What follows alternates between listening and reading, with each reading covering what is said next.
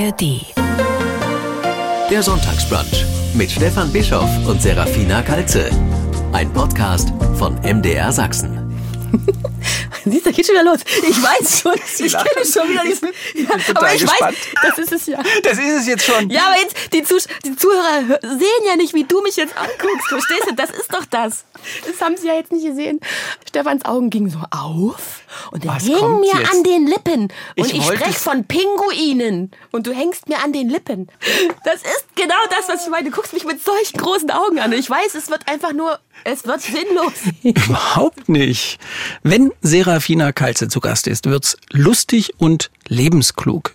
Überzeugen Sie sich doch selber in der ARD Audiothek. Wenn man mal wieder das Gefühl hat, es ist irgendwie alles Mist, es geht nichts mehr, es ist alles trüb und grau, alle sind doof, dann gibt's eine Rettung. Und diese Rettung hat einen Namen. Serafina Kalze. Jeden Tag erzählt sie einen Witz und Hunderttausende erfreuen sich daran und lassen ihre Tage dadurch nicht mehr ganz so grau sein. Aber Serafina Kalze kann auch auf andere Weise glücklich machen. Werden wir heute hier auch erleben. Singend. Sie ist Musikerin, eigentlich von Hause aus Musikerin. Sie kennen sie aber auch aus dem Fernsehen. Müssen wir mal klären, was da jetzt eigentlich vorne war und was dann hinten gekommen ist. Aber davon werden wir alle noch was hören. Herzlich willkommen, Serafina Kalze. Hallo, Stefan. Das ist schön. Ja, Serafina Kalze habe ich jetzt gesagt, wir duzen uns. Freilich. Wir duzen uns, weil wir uns lange kennen, weil wir ganz lange im Fernsehen, fürs Fernsehen miteinander gearbeitet haben. Serafina vor der Kamera, ich hinter der Kamera. Du in meinem Ohr. genau. Quasi. Ich im Ohr, genau. Deshalb äh, kennen wir uns, deshalb duzen wir uns. Ich hoffe, Sie sehen uns das nach, liebe Hörerinnen, liebe Hörer. Ich habe da gelernt, dass äh, man von Fine nicht nur Fröhlichkeit lernen kann, sondern eine Menge Verlässlichkeit, eine Menge Charme, eine Menge Warmherzigkeit, eine Menge Menschenfreude, eine eine Menge Witz natürlich auch. Fühlst du dich mit diesen Schlagworten einigermaßen korrekt beschrieben? Mir kommen jetzt gleich die Tränen. Nee, das sollte es jetzt zum Anfang nicht sein. Ich glaube, ich habe zum ersten Mal jemanden ausreden lassen, weil es so schön war. Ach, ausreden lassen ist sonst nicht deine Stärke. Ja, aber nur, weil ich immer schon weiß oder ich denke zu wissen, wie der Satz endet. Und dann rede ich immer schon rein, weil ich schon darauf antworte, obwohl ich es noch gar nicht zu Ende gehört habe. Das habe ich mir aber in den letzten Jahren ein kleines bisschen abgewöhnt, weil das schon doof ist, ne? immer reinquatscht und so. Aber manchmal gingen dann doch die Pferde immer mit mir durch. Aber ähm, das ist schön, dass du das so empfindest und dass das äh, viele andere so empfinden. Finde ich gut. Schön. Ich kann aber auch manchmal ein bisschen anders. Oh, Das teile ich dann nur nicht so auf Insta. aber äh, auch während der Zeit, während wir zusammengearbeitet haben, kann ich jetzt eigentlich nichts anderes sagen. Nicht, Ja. nicht nur eigentlich, sondern kann ich nichts anderes sagen. Das ist ja auch wirklich so, um jetzt schon mal in den Deep Talk zu gehen. Genau. Ist es bisweilen anstrengend? Es ist genau anstrengend, es ist ja mein Job, aber irgendwie ist das mein Leben. Ich mache das so gerne, ja. Also auch unsere Sendung, die wir gemacht haben, das war für mich genial. Da habe ich ja auch wirklich richtig laufen gelernt, ja, im Fernsehen, bei uns in, der, in der Sendung, die wir Ja, gemacht haben. MDR vor Ort. Genau. Also auch live und spontan reagieren zu können, das ist ja alles was, was ich wirklich richtig mag. Hm. Und was du richtig gut kannst. Ja, danke. Ja. Und ähm, das ist so mein Leben. Und ähm, dann gibt's ja noch die Arbeit zu Hause, ne? Mhm. also mit der Familie. Ich habe ja zwei kleine Kinder, drei und fünf. Und das ist richtig Arbeit. Und da, ähm, da kriege ich natürlich auch nicht die Bühne, auf der ich performen kann, weil da stehen ja die Kinder komplett im Mittelpunkt. Und dann, bin, dann werde ich leise. Wenn andere im Mittelpunkt stehen, dann werde ich eigentlich immer leiser. Früher war ich so, dann wollte ich lauter sein. Und jetzt werde ich eigentlich immer ein bisschen leiser, weil ich mir denke, oh ja. hm, hm, hm. Aber da werde ich nicht nur leiser, sondern auch nervös, weil ich es nicht manchmal nicht unter Kontrolle habe. Ich bin ja auch so ein bisschen so ein Freak, der sich äh, gerne auch, obwohl man so rumflattert im schwerelosen Raum, gerne auch so einen Rahmen hat, an den er immer so aneckt und weiß, okay, ich, wenn ich freiwillig über die Grenze gehen kann, dann darf ich das. Aber schön, dass da was Der ist. beschützt mich Ja, also in mehreren Ja. Belangen, ob jetzt ähm, die Musiker, die ich schon seit Jahren bei mir habe, die mich kennen und auch wirklich mittlerweile schützend die Hände drüber legen und sagen, Sophie, jetzt legst du mal und schläfst. Oder eben, ja, äh, Freunde, die da auch mittlerweile sagen, das ist alles toll, was jetzt passiert, aber ähm, einen Kakao? Brauchst du mal ein Kissen? So, ne? Und das ist halt, äh, das fühlt sich gut an, weil meine eigentliche Arbeit ist wirklich dieses Familienleben. Das klingt jetzt strange, weil ich liebe natürlich meine Familie, aber das, da brauche ich am meisten Kraft für, weil das andere, das mache ich schon mein ganzes Leben lang. Ich glaube, ich entertaine Leute, seit ich eine Stunde alt bin. Müssen wir jetzt mal deinen Papa fragen. Deine Mama lebt leider nicht mehr. Aber ja, der würde vielleicht auch was anderes sagen. Aber Ja, das ist, das ist anstrengend und Ja, und das andere, da, da bin ich halt relativ sicher. So. Mhm. Und, und Familie und, und Kinder, das, äh, da bin ich eben auch nicht so sicher. Das lerne ich alles. Ja. So auch Mutter sein war für mich nicht, Kinder kommen und ich bin Mutter. Also ich brauchte bestimmt drei Jahre, um erstmal, oder so zwei, um erstmal zu checken, was das heißt und wie das geht, dass man da irgendwie seinen eigenen Weg finden muss. Da bin ich immer noch bei. Und man muss ja auch immer wieder mit den Kindern Ja. sehen, wa- wa- was sind denn das für Kinder, was sind das für Wesen, was sind das für Charaktere? Ja. Und, Und was was, ich was brauchen die? Genau. Jedes Kind ist anders und braucht was anderes. Ja. Was ich gerade auch lerne, das finde ich krass, ist so, ich lerne gerade ähm, loszulassen, meine Kinder so erziehen zu wollen, wie ich erzogen wurde. Das finde ich gerade ultra interessant, weil ich bin ja in einer Welt groß geworden, da war zwar, ähm, gab es keine DDR mehr, aber trotzdem sind meine Eltern ja geprägt in dieser Zeit und haben das natürlich weitergegeben. In Halle ne? groß geworden. Genau.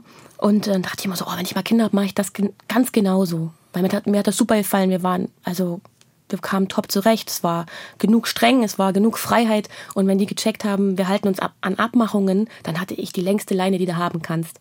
Kannst 5.30 Uhr anrufen, Papa, kannst du mich aus der Palette abholen? Ich habe dir doch 20 Euro gegeben. Mm, Das waren dann jetzt doch nochmal drei Sekt auf Eis. so übertrieben, ja.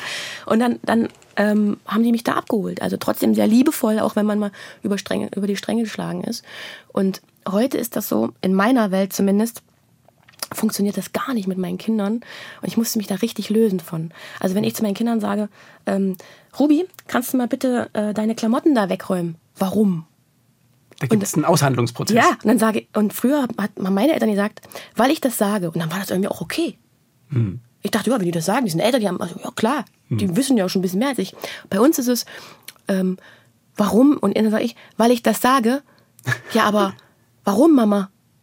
Und ich bin nicht so gut im Erklären, weil das dann da rumliegt, da kann ich da nicht lang gehen, das sieht ein bisschen aus. Also das ist für mich eine richtige Herausforderung in den ganzen Unterhaltungsbereich, Musik, Moderation, Fernsehen, da kannst du mich blind reinjagen, ich könnte dich auch nur Mono hören, ich könnte das alles machen, ja. Ja. Aber da, jedes Mal, und wenn ich dann von solchen Sachen auch nach Hause komme, oh, kommst rein, laut. Meine Kinder sind unfassbar laut. Ich fand das unfair, was du übrigens dazu gesagt hast. Schweig! Das nicht. Ich habe nämlich Stefan Bischof, äh, liebe Zuhörer mm, und Zuhörerinnen, äh, habe ich äh, letztens mein Leid geklagt. Meine Kinder sind so laut. Das war jetzt nicht leidgeklagt, das war einfach eine Mitteilung. Und Das ähm, klang schon ganz schön mitleid. habe ich nicht so aufgefasst. Aber ich habe darüber gelacht. Ja, und du hast gesagt, äh, komisch bei all diesen Sachen, dass ich jetzt so grinsen muss. Und du wolltest eigentlich sagen, weil du ganz genau so bist. Stimmt's nicht? Ja, ja. Also meine Familie ist meine tägliche Herausforderung und das ist meine Arbeit. Ja. Aber du hast offenbar nie Angst gehabt, auf eine Bühne zu gehen. Wo, wo, woher kommt dieses Rampensaugehen? Ich weiß es auch nicht.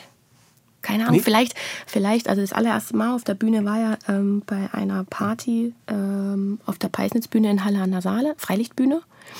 Und mein damaliger Freund, ein Gitarrist, man könnte meinen, ich habe es mit Gitarristen. Dein Mann ist kein Gitarrist. Nein, aber er wäre gerne. Wäre er gern. Er wäre gerne einer geworden. Wir haben auch Gitarren zu Hause stehen, er macht das auch gar nicht schlecht. Er sagt dann immer, ja, ich habe das mal gelernt und ich kann das nicht und du, die es nicht gelernt hast, du nimmst das und sieht gut aus. da denke ich so, ja, du man muss es halt irgendwie so fühlen, ne? Ja. Und er ist halt Architekt. Er fühlt das. Ist doch gut. Ist gut so, ja. Und Aber Geschichte vom Gitarristen und Genau. der Freiluftbühne in, in Halle. Genau, und dann äh, stockte diese Party, weil irgendwie fühlten sich die Menschen nicht unterhalten. Ich dachte mir, warum singen die denn so komische Songs? Warum singen die denn nicht welche, die alle kennen? Und dann sind wir über die Absperrung geklettert, da rein in den Backstage und haben gefragt, können wir mal singen? Ja, hier nehmt die Gitarre, die ist auch an. Da warst du ja aber wahrscheinlich irgendwie 15. Ja, 15, Sowas. genau. Ja. Ja. macht. Und wir so, hör, die lassen uns. Und dann sind wir auf die Bühne und haben so ne, Gitarre und Gesang und haben vorne und Blondes, What's Up, Knockin' on Heaven's Door, all diese Sachen, die man halt auch kennt. Und schon war die Stimmung da, die Leute sind aufgestanden, plötzlich gab es ein Publikum und wir drehten uns um und dachten, oh, jetzt wollen die bestimmt wieder. Und die zeigten dann nur, also die Band zeigte dann von hinten so, nee, nee, macht mal weiter, macht mal weiter. Und da war dann im Publikum äh, unter anderem mein Musiklehrer von damals und ein äh, Manager von der, von, der, von der Schlagerband Die Himmelsstürmer. Ja. Und die wollten drei, vier Tage später in München ein Album BMG gesigned, also fette Nummer, ähm, produzieren und brauchten noch jemanden im Chor. Und sprachen mich an. Und dann dachte ich, krass, okay, ich komme mit. Und dann sind wir da ein paar Tage später nach München gekurft ins Studio. ich habe mitgesungen. Neben mir stand, das ist auch krass, war meine erste Studioerfahrung. Und neben mir steht äh, im Nachbarstudio, nur durch eine Glaswand getrennt, Gianna Nannini. Und meine Mutter war Fan. Sehr cool. Und hast ihr hoffentlich ein Autogramm mitgebracht. Naja, und ich habe ein Stückchen Hawaii-Pizza gegessen, das von ihrer Pizza stammt. Die kam nämlich rüber und meinte, ich habe noch Pizza, da wollt ihr die essen. Ich so, hm, hm. Pizza von Gianna Nannini. Und Gianna Nannini ist Pizza Hawaii. Keine Italienerin tut sowas. Habe ich Ja. immer gelesen. Vielleicht nagel ich mich jetzt auch lieber nicht auf Hawaii fest, aber es war irgendwie eine, Es war irgendwie eine Pizza. Es war, es war eine Pizza und du hast die Pizza. Und äh, nochmal zurückgefragt, äh, du hast ja auch von dir als Mutter erzählt, deine Eltern, wie haben die darauf reagiert, als du dann gesagt hast, ähm, hallo, ich gehe jetzt in drei Tagen, ich bin jetzt 15, ähm, ich gehe jetzt in drei Tagen nach München und da äh, singe ich in irgendeiner Band, die die vermutlich gar nicht kennen. Ähm, Genau so war es. Ich teile euch das jetzt mal mit. Genau. Und äh, mein Freund war 18 damals. Robert, Der Gitarrist. Der Gitarrist. Und den mochten die sehr. Der war auch wirklich ein ganz toller, also ganz super Typ. Ja. Und, und, und sehr, also so wirklich schon paar Jährchen gefühlt älter, als er, als er war. Ich glaube, das fand ich auch so gut damals. naja, egal, ich schweife ab. Jedenfalls haben sie gesagt, nur wenn Robert mitkommen darf. Also die wollten jetzt auch nicht auf ein auf äh, die kommen mit, sondern die hatten vollstes Vertrauen und der konnte auch schon selber Führerschein. Ähm, aber wir sind ja dann mit dem Bus gefahren, alle Mann mit so einem Bandbus. Und, ähm, und dann kam er mit und dann war das alles ein bisschen ähm, ja, irgendwie leichter für die zu verdauen. Obwohl mein Vater hat das sofort gemacht, weil Musik habe ich da ja schon gemacht. Mit Robert haben wir manchmal in Kneipen gesessen mit unserem Englischkurs und haben dort irgendwie ähm, gespielt, äh, Und spontan. dein Vater ist auch Musiker gewesen. Genau, und mein Papa war selber Musiker und ähm, Gitarrist und hat seinen Traum leider nicht so richtig wahr werden lassen können, weil damals noch ganz andere Zeiten hat man gesagt, äh, das brotlose Kunst, es war schwer in der DDR irgendwie mit Musik Geld zu verdienen. Du wurdest eingestuft und laut der Einstufung ähm, konntest du dann entweder in, also in kleinen Clubs spielen, so ähm, Clubhäuser oder auf Volksfesten oder halt Profimusiker werden. Und da in dem Moment, wo es sich entschied, äh, diese Einstufung zum Profimusiker zu erhalten, mussten alle von meinem Vater zur Armee. Und das mussten sie ihm wirklich. Es winkte sogar ein kleiner Amiga-Plattenvertrag. Aber wir waren alle bei der Armee und danach sind sie leider nicht wieder so zusammengekommen. Und auch mein Großvater leider hatte mit meinem Vater was anderes vor. Fand ich schwierig. Ich glaube, das ist auch auf Dauer gesehen, heute redet man mehr darüber, früher hat man das nicht. Und mein Vater hat mir, glaube ich, alle, hat versucht, mir alle Möglichkeiten in diesem Musikbereich zu geben und hat auch sehr schnell verstanden, dass die ja fruchten. Der hat ja gesehen, die Himmelsstürmer im Plattenvertrag bei BMG. Da wollte er ja eigentlich mal hin.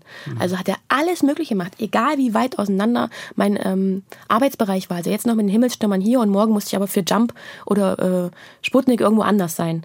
Aber das ist ja dann schon später. Du warst 15, Ja, du bist noch in, in die Schule gegangen. Ja, es gab auch Zeiten, da haben wir am Strand ähm, Mathearbeit oder so gelernt von der, äh, in der Türkei, weil Aufzeichnung Silvestershow in der Türkei war. Und dann, ja. Aber der hat es sofort gecheckt, auch das Management. Und dann, klar, wurde für den ersten Plattenvertrag, ich bin ja dann damit rein, haben auch meine Eltern unterschrieben für mich, weil ich noch keine 18 war. Gab es eine Riesendiskussion. Wenn die ihr Abitur nicht macht, Harti! Harti, das ist dein Vater? Meine Mama hat immer gesagt, Harti, wenn die ihr Abitur nicht macht, dann bist du dran schuld. Sibylle. Meine Mutter war künstlerisch sehr begabt, hatte ein Stipendium an der Burg, als sie jung war. Burg Durfte das, ja, und durfte das nicht machen. Der Vater sagte, nee, und Kunst, da verdienst du nix. Also äh, Einzelhandel im Fischverkauf. Und ähm, sie hatte immer Staffelei gekauft und Stifte und alles Mögliche und Bücher, weil sie wusste, irgendwann fange ich wieder an. Das habe ich alles aufgehoben. Das habe ich noch Staffelei. Ich habe alles noch von ihr, weil da steht im Keller ein verpackter Traum, der verpackt blieb und nicht mehr erfüllt werden kann. Und es handelt sich verdammt nochmal nur ums Malen. Und ich frage mich bis heute, was war immer wichtiger, als einfach dieses Paket zu öffnen, Papier rauszunehmen, Stift und loszulegen. Das ist nicht viel. Aber es erinnert mich immer daran, dann gucke ich mir das an und denke mir, nee, so mache ich's nicht. Wenn ich meinen Traum jetzt in den Keller pack, weil ich ihn ähm, in ein, zwei Jahren machen will, mittlerweile sind die Zeiten so, wir haben es nicht mal selbst zu verantworten. Ähm, da kann übermorgen schon der Ofen aus sein. Ab der Hand kannst nicht mehr malen. Da müssen wir jetzt einfach auch sagen, deine Mutter ist sehr zeitig gestorben. Mit 56, Herzinfarkt, bumm. Und immer mal später, später, später. Ne? Und der Traum stand verpackt im Keller. Ja. So, wofür was? Wofür? Das ist ja nun auch kein Traum, wo du sagst, oh Mann, hier brauche ich jetzt aber ganz lange Zeit und das muss ich erstmal auf, aufbereiten und so. Du nimmst ein Blatt raus, einen Stift und fängst an zu malen. So. Aber ich glaube, vielleicht ist es auch, wenn du dich dann so verlierst mit so einer künstlerischen Art und du fängst an zu malen und wirst konfrontiert damit, dass du nicht die Zeit hast oder dass, dass du nicht die Muße hast oder das, das macht ja auch was mit einem. Malen, Musik, das holt ja was raus. Und du musst ja auch äh, bereit sein, damit dann umzugehen, die Gefühle, die dann hochkommen.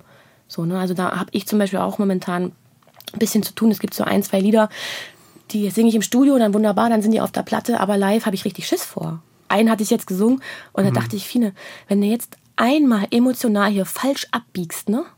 Mhm. Dann schießt es ja aus den Augen und das hast du auch nicht unter Kontrolle, weil es ein anderes Wein, als wenn du mal kurz äh, Mhm. so weinst.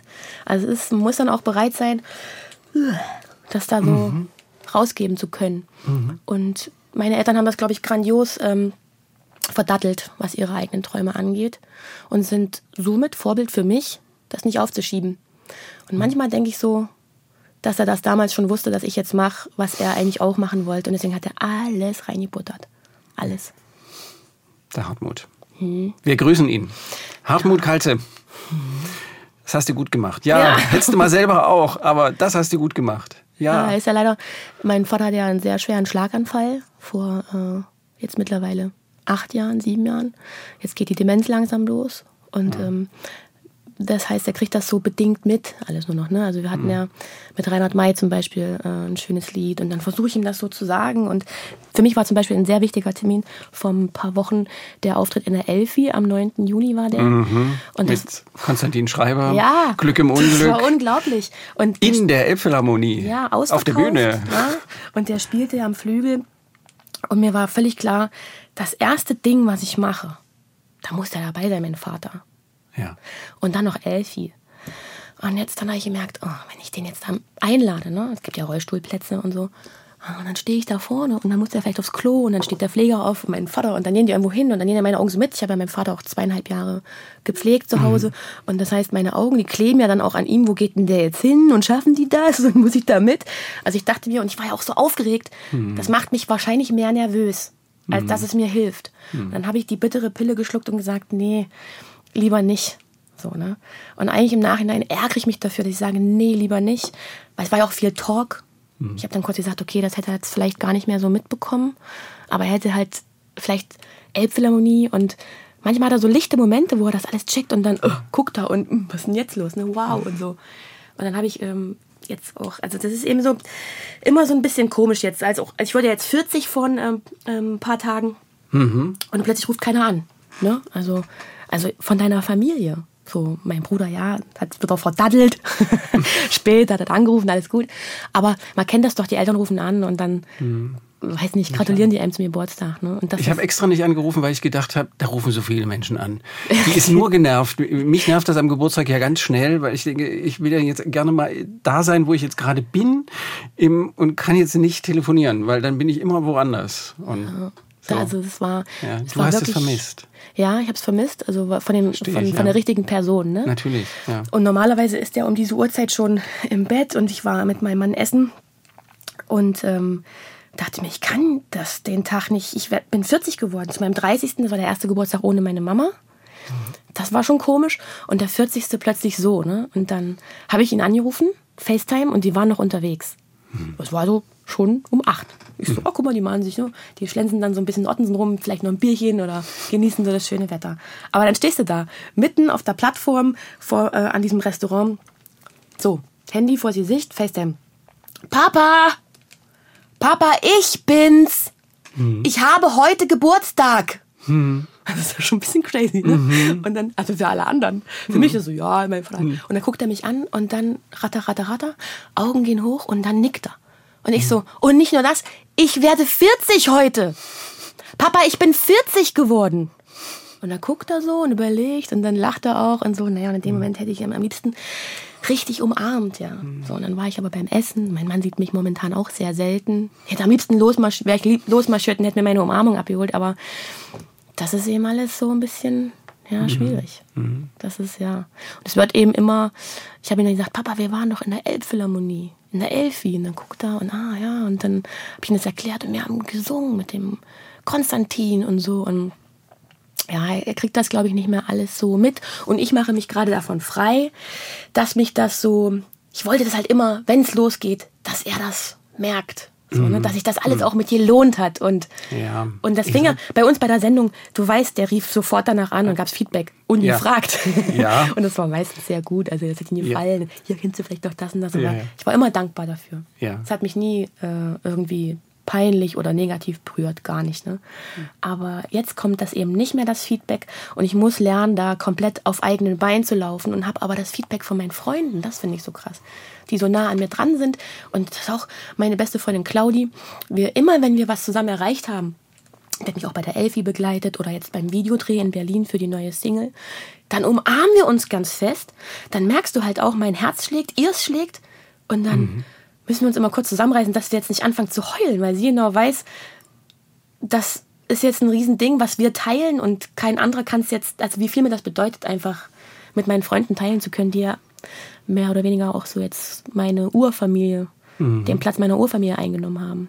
So. Und Arne ist natürlich auf alles mega stolz und total ruhig und, und ist aufgeregter als ich, ja. Ich habe in der Elfi gesagt, mein Mann ist heute auch hier, da muss ich mich erstmal bedanken, weil das hier hätte es nicht gegeben, wenn der nicht die letzten Tage auf die Kinder aufgepasst hätte. Alle so, äh, 2023. Ja. Und dann denke ich, ähm, ich finde das toll, dass du das machst. Und dann denke ich, wenn ein Mann dort vorne auf der Bühne stehen würde, würde vermutlich niemand auf die Idee kommen, zu klatschen, wenn der sagen würde, ja, das ist alles nur möglich geworden, weil meine Frau auf die Kinder aufgepasst hätte. Weil ist doch normal, dass die das macht. Ja, ich weiß nicht. Also, ähm, ich weiß, was du meinst. Ja. Ne?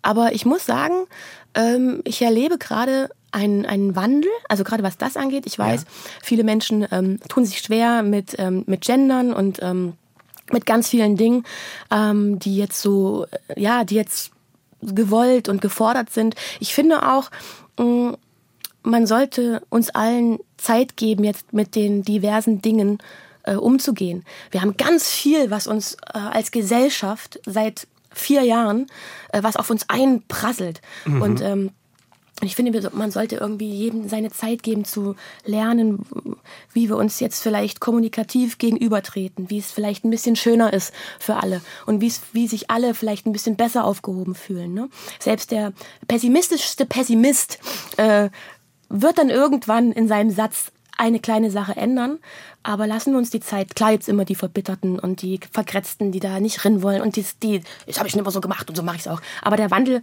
kommt irgendwann. Also selbst wenn du alleine dann irgendwann sitzt und darüber nachdenkst, kommt der. Und ich hätte, ich könnte mir vorstellen, dass wenn das jetzt jemand gesagt hätte in- dem Publikum, dann hätte es da Applaus für gegeben, einfach nur weil, genau, muss man auch mal sagen, stimmt gut. also, ne? Sehr gut. Also- okay, dann, dann ist das, das genau das, genau das finde ich richtig. Ich bin aber auch in so einer Bubble, ne? Also hier Ja. in Berlin angekommen, wir haben ein Auto ausgeparkt, in nicht mal zwei Minuten 15 Radfahrer mit einer richtig Mundwinkel nach unten, unfassbar unfreundlich, schreiten schon vom Weiten. Und ich dachte mir so, wenn du jetzt auf dem Radweg hier fährst und siehst, da parken welche aus, oh, oh, also quasi rücksichtsvoll, sie sperren so ein bisschen den Weg ab, sie navigieren den Fahrer raus, dann kannst du doch anhalten. Aber was ich beobachtet habe, die wollen dann da langfahren, die klingeln, die schreien dich an und sogar noch eine Frau mit Kinderwagen musste sich zwischen Auto und Boller nun noch dazwischen lang machen. Und da dachte ich mir, Mensch, hm, bin ich doch so in der Bubble, in meiner Witzewelt oder was?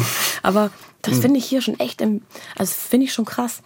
Ist dieses Gefühl, was du jetzt ja so beschreibst, dass es mm, so rau ist und so unfreundlich und dass viele Menschen so mit nach unten gezogenen Mundwinkel durch dieses, durchs Leben gehen, war das so ein Impuls für die Witze?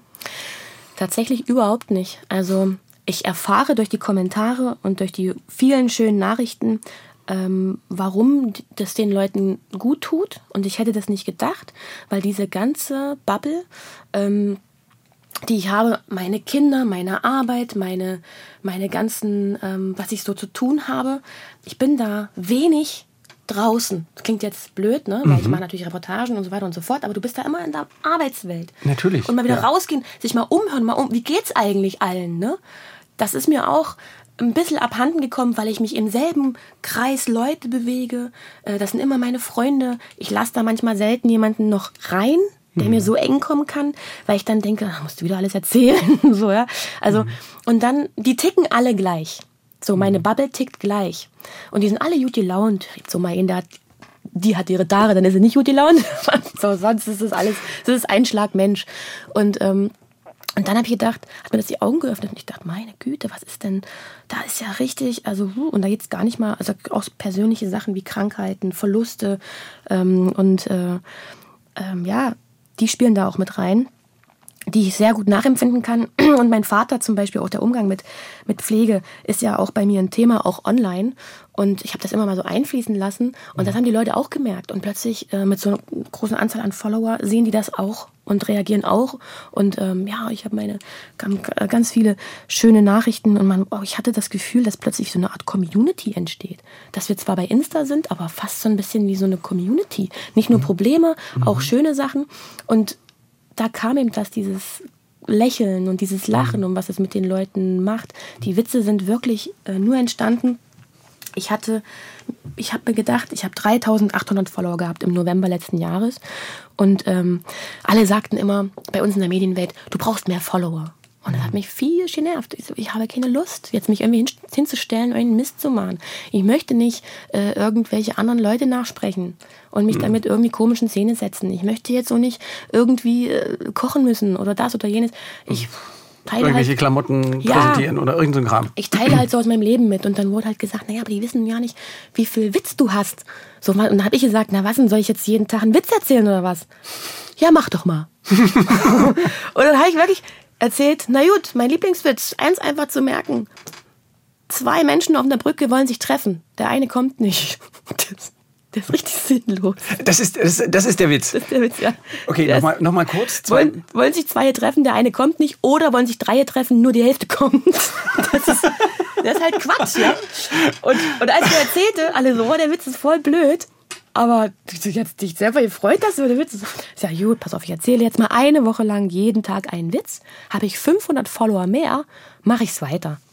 Und der zweite Witz ging halt schon viral und hatte dann irgendwie mehrere Millionen Abrufe bei TikTok. Da war ich eigentlich gar nicht. Ich habe ja. den auch auf TikTok hochgestellt. Und ich habe halt, bevor ich das angefangen habe, weil das war mir klar, erstmal gesammelt. Ich hatte 40, 50 Witze auf die Art und Weise so mit dem Handy mit Freunden und Bekannten gemacht mhm. und konnte deswegen jeden Tag wirklich kontinuierlich einen rausknallen. Mhm. Und da macht eben die große Social Media Welt auf. Dann merkt der mhm. Algorithmus, da ist jemand, die ballert rein, die macht jeden Tag und dann, wenn du dann noch länger guckst, mhm. als drei Sekunden. Ja. Das habe ich auch gelernt mit der Zeit. Ja. Wenn die Leute also dranbleiben, dann macht der Algorithmus noch mehr auf und zeigt dich noch mehr Leuten. Du wirst mehreren Leuten ausgespielt. Und bei einem Witz wartest du ja eigentlich auf die Pointe. Ich hatte also eigentlich Glück, dass ich mir was rausgesucht habe, wo man eigentlich auf die Pointe wartet. Mhm. Und das ist ja meistens brauchst du da schon drei Sekunden für. Insbesondere, also weil du zwischendurch so viel lachst über deinen eigenen Witz, dass man dann selber schon immer mitlachen muss. Ja, und jetzt habe ich halt. Äh, häufig sind die Witze gar nicht so toll, ich aber finde die eigentlich wirklich immer richtig gut. Okay. Also ich mag meine das, Witze voll. Das, das, das, ist ja, genau, das ist ja wieder totale Geschmackssache. Ich finde es immer ganz großartig, wie du lachst. Das steckt mich total an und dann denke ich immer, worüber lacht die jetzt? Ja, aber weißt du, das Schlimme ist ja, und das ist jedes Mal die Situation, die könnte ich mich bepissen. Die halten das Handy, die anderen Leute, ne? Ja. Und die gucken dich so erwartungsvoll an. Und du weißt, Egal was, du wirst diese Erwartung nicht erfüllen, weil es ein total flacher Witz ist. Und alleine diese Enttäuschung, die die haben werden, wie das war's jetzt, was auch immer, ja? Manche wie ich jetzt auf der Brücke, wie, ja? das war jetzt schon die, ach so, okay, genau, ja. Das hey. so die, und dieser Unterschied zwischen, dass ich's witzig finde und du nicht, das ist so witzig. Ich finde das so witzig. Und deswegen, du freust dich immer schon vorher. Ja, weil ich kenne ja die Pointe. Und dann kommt es auch immer drauf an, wem erzählst du den Witz? Und da ja nun so Leute, wenn ich meinem Kerni den Witz erzähle, ne? Dann weiß ich, der wird den übelst feiern, weil der mag Witze, aber er kann selber nicht einen erzählen, mein bester Freund. Ja. Kann keinen Witz erzählen, weil der auch schon, der fängt dann an zu lachen oder, oder verdonnert. Der hat zum Beispiel sehr schön Witz erzählt und zwar Gott sprach zu Chuck Norris, es werde Licht. Chuck Norris antwortete, wie heißt das Zauberwort? Und, und, um diesen Witz zu erzählen. Wunderbar. Das ist doch aber schön. Er fing aber an mit Chuck Norris sagte, wie heißt das Zauberwort, als Gott ihn fragte. ich so, oh Christian, falsch. Aber ich hole hol mir auch ständig Kommentare ab, von wegen, dass man das so nicht erzählt oder wie, wie, wie doof ist das denn da, so zu lachen und aber ist so, ja. Wenn es so ist, dann ist es so. Humor ist Humor. Ja. Ich würde gerne mal ein bisschen sortieren. Mhm weil wir haben jetzt schon so viel aufgemacht mhm. und ich würde gerne den Anfang nochmal zumachen. Himmelsstürmer, großer Start. Dein Vater hat dir, deine Eltern haben dir freie Leine gelassen. Du warst da auch ja richtig Fernsehshows, große Fernsehshows. Das war, das war eine richtige Nummer. Ja. drei Mädels, vier Mädels, weiß ich gar nicht mehr. Äh, wir waren erst vier und dann zu dritt. Und dann zu dritt, genau. Das kann einen ja auch, wenn man so jung ist, ganz schön kaputt machen. Was hat denn dich geerdet in der Zeit? Hm.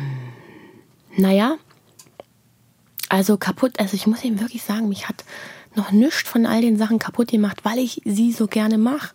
Und ich muss jetzt, ich kann auch nicht sagen, dass ich da ein Management hatte, was allen Druck von mir genommen hat oder so, sondern mir hat das richtig Spaß gemacht. Vielleicht ist das so das Ding, dass man das dann braucht.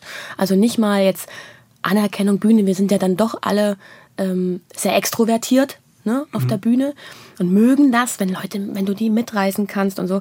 Aber es gibt ja auch noch das Studio oder dann musst du Songs aufnehmen oder du schreibst Songs, all die Arbeit drumherum. Ich liebe das. Ich würde das am liebsten jeden Tag machen und schlafen dann irgendwie und essen. Aber ähm, ähm, geerdet hat mich, glaube ich, dann, wenn man da jetzt was sagen könnte, mein kompletter Famili Familie, also Familienkreis oder Freundeskreis. Also die haben nie angefangen, irgendwie komisch zu werden und haben mir auch ganz oft meine beste Freundin Claudi, ich war, glaube ich, auf keinem Geburtstag von ihr, ab einem bestimmten Punkt, nicht mal beim, beim 40. Doch beim 40. war ich, aber all das davor, weil wir immer, ich war später in einer Elektroband, Mucke mhm. hatten, das ist im August, du bist The immer Admirals. unterwegs. Genau. Du bist immer unterwegs. Mhm. Und das, was hat Spaß gemacht? Also geerdet hat mich eigentlich, ich glaube, so das Grund- und Urvertrauen in mich selbst und in mein, in mein Umfeld. Mhm. Mhm. Das ist gut, wenn man das, wenn man das so fühlt, weil das kann einen auch total kaputt machen. Ja. ja. Das waren unterschiedliche Musikstile. Eben die Admirals, ähm, das war Nummer eins Hit, kennen wahrscheinlich viele noch, Männer sind scheiße, scheiße sexy. Mhm. Eben gibt's ja auch als diverse Remixes jetzt schon. Eben die mhm. Himmelsstürmer, das war eine Mädels-Schlagerband. Ja. Könntest du beschreiben, was dein, dein, was der, was der fine Sound ist? Naja, da der mich ja geprägt hat, ja, ich habe ja wirklich die Himmelsstürmer sehr leidenschaftlich auch äh, genossen.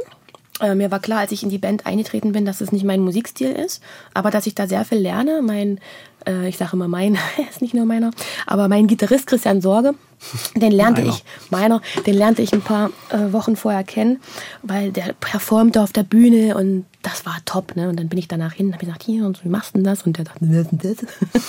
und dann haben wir uns aber sofort äh, gut verstanden und dann bin ich erstmal überall mit hin, wo der aufgetreten ist und habe mir so Bands angeguckt und wusste dann auch durch die Erfahrung da, ne? Dass ich das machen will und sagte zu dem, jetzt hat mich hier so eine Schlager-Kombo angefragt, ich will das doch ja nicht. Und der sagte, warum denn nicht? Da kannst du nur lernen. Die sind auf tollen Bühnen, das ist mit TV und in der Liga, da kannst du nur lernen. Ich würde das machen. Und da hat er eigentlich recht. Und ähm, mhm. das war ja nicht, nicht das, was ich sofort liebte, aber ich durfte dann ja dann im, im Laufe der Zeit den Sound auch mitgestalten. Also ich habe mitgeschrieben und habe gesagt, können wir nicht mal eine klassische Gitarre nehmen? Können wir da nicht irgendwie mal, doch, doch, klar, können wir machen. Mhm. Also die wussten auch plötzlich ist da eine Musikerin mit dabei und nicht jetzt welche, die halt mehr oder weniger singen können und dann mhm. macht halt noch mhm. da, das, der Computer eine, den Rest. Und eine, die was will. Ja, ja, und ähm, die einen sehr starken Willen hat. Ja, und ich habe das auch nicht als Umweg empfunden irgendwo hin, mhm. sondern es ging ja auch, guck mal, durch die Himmelsstürmer wurde die ganze MDR-Welt aufgemacht. Also ich war ja. jedenfalls plötzlich in dieser Radiowelt Interviews geben, plötzlich TV-Auftritte, halb Vollplayback, meistens voll und äh, Blumensträuße danach kriegen und verneigen und Sachsen-Anhalt-Tag. Und das war schon eine fette Nummer und das hat die Himmelsstürmer haben aus mir gemacht. In meinem Leben werde ich niemals ohne das können. Mhm. Und dann kam der Moment, wo ich dachte, wie komme ich jetzt hier raus? Mhm. In eine Musik, die dir mehr liegt. Genau. Und dann gab es diesen Zufall mit den Admirals. Das war der, der DJ, die Admirals, der eine von mhm. denen, Ollie Major, ähm, der war Produzent bei MDR Jump. Mhm. Und da habe ich ihn kennengelernt, weil habe ich gearbeitet. Und dann sind wir so ins Gespräch gekommen. Es hat sich dann alles so ergeben äh, durch die toten Hosen. Da waren wir ähm, vor Ort und dann musste ich da bei ihm pennen. Und dann hat er mir das Studio gezeigt und dann haben wir da eine kleine Session gemacht. Und so entstand der Song. Und plötzlich ging der so durch die Decke. Der schoss ja dann irgendwie, erstmal ging der durch Dresden, als Bootleg und Sachsen und plötzlich die ganzen Clubs, alle waren infiziert von diesem Song und dann kam eine große Plattenfirma und wollte uns nun unter Vertrag nehmen, was sie auch gemacht haben. Dann waren wir auf Tour, dann waren wir Vorband von Scooter und und und. Und ich musste natürlich dann mit dem Schlager aufhören, weil äh, und das war noch Schlager, ich möchte es nochmal dazu sagen, das war noch nicht Helene Fischer. Ja, Helene Fischer, Popschlager, Giovanni Zarella, alles was da abgeht, das ist ja Popschlager, das ist ja, Ja. das ist ja produziert wie erste Sahne. Ja. also das ist ja wirklich geil. Die So. wissen, was sie tun. Genau. Die können das auch ja, sehr gut. Ja, und, und damals war Schlager noch so ein bisschen erstmal für junge Leute schwer, weil immer Claudia Jung, immer Andy Borg, da kamst du eigentlich gar nicht rein. Da wurde der Newcomer war damals so wie, naja, die müssen ja mal 50 werden. Und, und das war eine ganz andere Nummer. Also das war noch nicht wie heute, wo du auch stolz sagen kannst, ey, ich mach Schlager. Das war so ein bisschen, ah, scheiße, muss ich das jetzt so singen? Oh, können wir nicht mal eine Gitarre nehmen? Das war schon manchmal arg. Und die späteren Alben, der Himmelsstürmer klang viel mehr nach Instrumenten und so, ne? Das fand ich schon gut. Ja. Und, und die Hausmusik war aber auch nicht meins. Es war mir zu, aber es folgten Jahre. Da hast du dann eben nicht wie mit den Himmelsstürmern 21 Uhr Stage Time, sondern 0 Uhr 30. Mit den Admirals. Ja, und dann aber Festivals, dann 20.000 Mann Publikum und was nicht alles, ja. Das war natürlich fett. Das war nochmal eine andere Nummer. Sachsen-Anhalt sind auch mal schnell so viele Leute. Mhm, ja. Aber dann machst du das und dann ähm, habe hab ich halt gemerkt, krass, äh, das ist eine ganz andere Nummer. Und durch den Nummer 1 Hit dann noch Daisy D, Club Rotation, Viva, Bravo, plötzlich ging das so ein bisschen in die Richtung und da war für meinen Vater klar, das ist was ganz anderes jetzt. Das muss die machen. Manchmal habe Leute, die haben so ein bisschen komische Sachen gesagt, ja, du und deine Musik. Und dann hat mein Vater das in der Familie sofort gestoppt und gesagt, äh, nee, das ist jetzt was anderes als die Himmelsstürmer. Das ist schon, ist jetzt nochmal was anderes. Und als das dann auch so langsam fertig war mit dem Song, habe ich halt äh, gemerkt, der Gitarrist ähm, Sascha Aust, Ja. ihr Dresdner werdet Von, ihn kennen. von Bernd Aust. Genau, und äh. EC Falkenberg spielt da und ähm, auch immer mal so, ich wollte ihn, möchte ihn eigentlich als meinen zweiten Gitarristen haben. Sascha Aust, mein zweiter Gitarrist, bitte. Habe ihn auch schon angerufen. Sehr gut. Und äh, ja, er kaut so ein bisschen drauf rum, er ist ja viel gefragt, ja, und es, es geht ja in alle Bereiche Deutschlands, hört man dann, ja, der ist echt gut und so, ne? die Musiker kennen ihn und ist ein sehr, sehr guter Gitarrist, auch mit einer schönen Stimme gesegnet. Und wir haben dann immer so rumgejammt parallel. Und da wusste ich, nee, das ist eigentlich das. Weil einmal hat man Stromausfall und die Einzigen, die was machen konnten, waren er und ich. Weil ihr einfach Gitarre. wollt, was ihr tut und was, könnt, was ihr tut. Na, und Gitarre und Gesang funktioniert. Wenn DJs brauchen immer Platte und ns, ns, ns. Und da wusste ich, nee, ich muss, ich muss äh, noch mehr dieses Bandige, dieses Singer-Songwriter und und und. Und das alles verknüpft sich und deswegen klingt zum Beispiel, wenn alles wahr wird, unsere neue Single, die hat diesen, diese Popschlager-Attitüde. Ja, das bin ja ich. Ja. Und ähm, hat aber auch Elektro-Sounds drin. Wenn man mal Ja. genau hinhört, dann, Ja. dann hört man das. Das wollte ich auch. Produziert von Rick J. Jordan. Der ist ehemals äh, Scooter-Bandmember, hat die Band gegründet, ja, hat unfassbar viele Nummer 1 äh, Hits äh, produziert, hatte dann seine kreative Pause und wir machen jetzt zusammen. Und er weiß natürlich genau, was geht. Der weiß, ich sag dem, ich möchte, dass das hier klingt wie das und das und dann, ah, meinst du so? Und er drückt auf die Taste und das ist schon so. wum, wum. Naja, also Ja. ich bin ja auch ähm, großer Coldplay-Fan, musikalisch. Ja. Und wie sie es umsetzen und was es mit einem macht, gefühlstechnisch. Und ich versuche das immer auch zu adaptieren, weil ich es liebe, weil ich es großartig finde, weil es was mit einem macht. Das ist immer positiv und das ist immer warm raus. Und, ähm, und das ist jetzt, was wir da jetzt machen, das ist 100% Fine. Und wenn du dieses wenn alles wahr wirst, äh, wenn- alles wahr wird, wenn du das hörst, bin das 100% ich. Und wenn ich dir das aber mit dem Säue Gitar gitarrenmäßig zu zweit nur singen würde, eben auch. Ich bräuchte das alles nicht. Aber ich tanze halt gerne und ich hau gerne raus. Aber ich mag auch leise Töne. Aber das, was mich geprägt hat, das lasse ich da jetzt raus. Zugemixt. Wenn alles wahr wird. Wollen wir das jetzt aus der Konserve spielen? Gerne. Gerne. Dann spielen wir das aus der Konserve. Das wird nicht der Song, der dann live performt wird. Nein, das wird er nicht. Live performen werde ich, habe ich mir gedacht, die nächste Nummer, die kommt so in ungefähr acht Wochen raus. Ah, das ist schon Vorhörer. Boah, sehr spannend. Dann hören wir es jetzt aus der Konserve. Ist so ein, so ein Gefühl von Glück, der in dem Song zu hören ist, ist, ist das ein, eine gute kreative Basis? Ja, also. Oder äh, andersrum gefragt, äh, braucht man nicht, muss man nicht unglücklich sein, um erfolgreich zu sein, weil man dann besonders kreativ ist? Ja, Habe ich manchmal das Gefühl auch. Ja. Ähm, Konstantin hat ja, äh, Konstantin Schreiber, mit dem wir diese Show oder mit dem ich die Show machen durfte, Glück im Unglück in der Elfi, hat mir da in ganz vielen Bereichen, ich habe vorher sein Buch gelesen, nochmal Glück im Unglück? Ja, die Augen geöffnet und wie das eigentlich alles entsteht und wo das entsteht, Glück.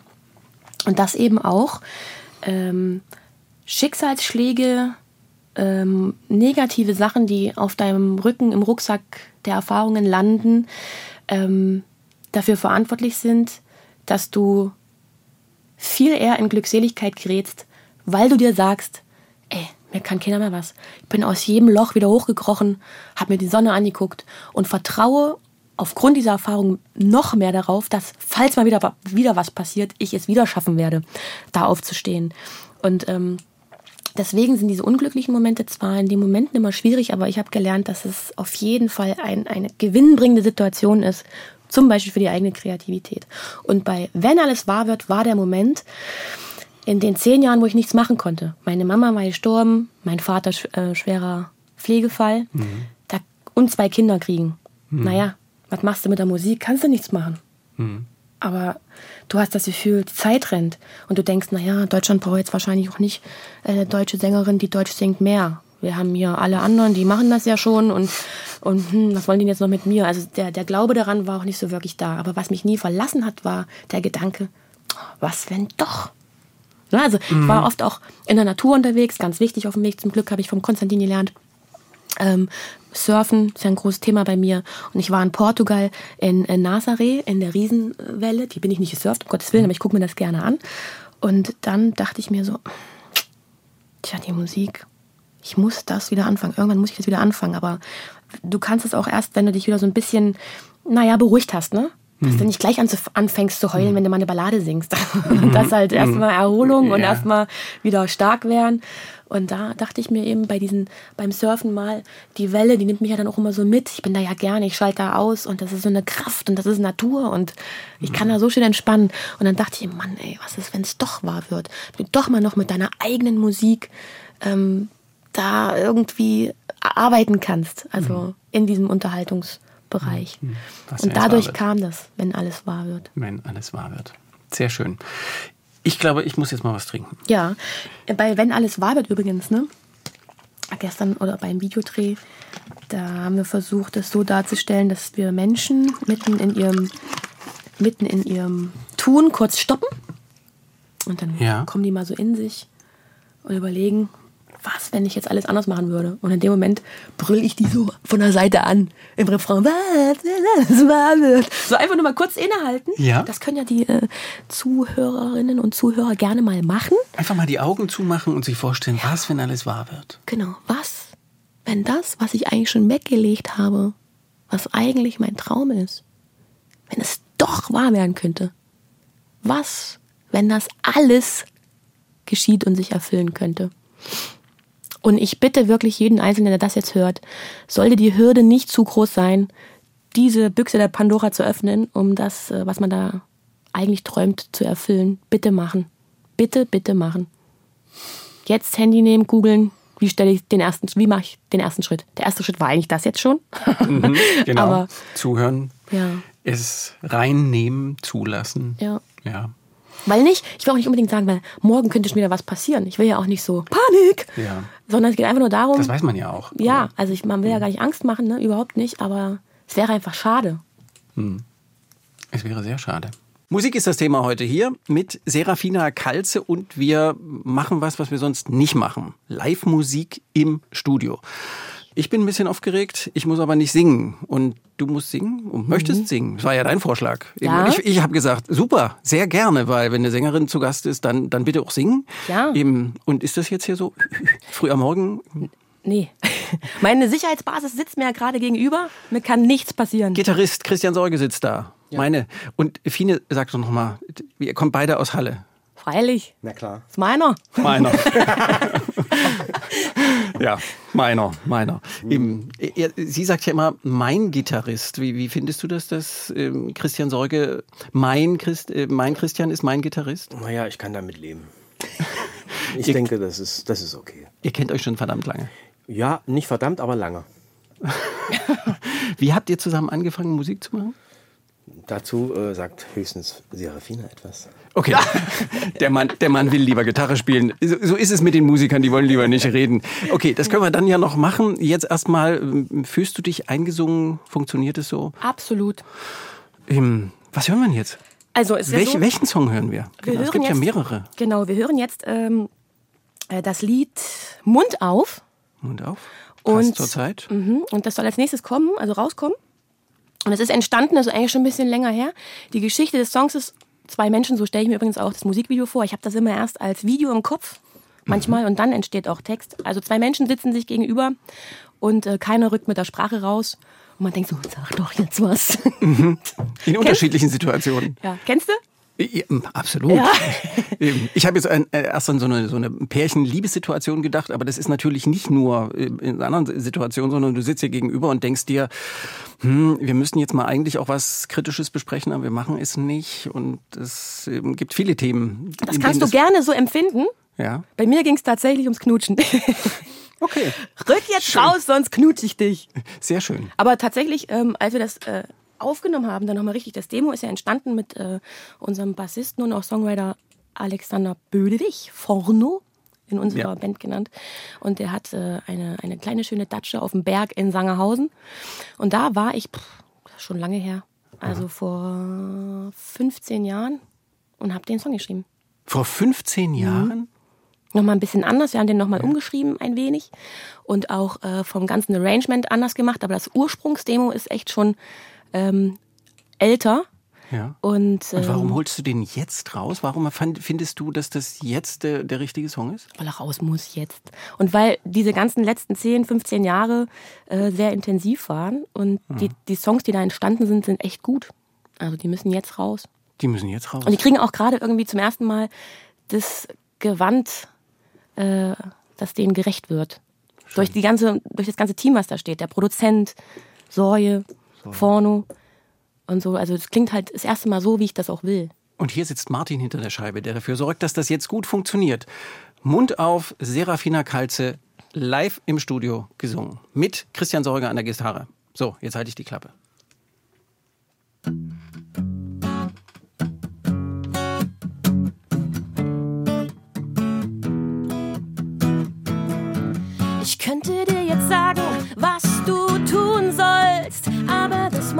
Ich nicht. Ich schweige still. Ich schweige still. Und du könntest mich jetzt fragen, ob ich einen Weg weiß, aber du traust dich nicht. Es wären Worte zu viel, Worte zu viel, Worte zu viel.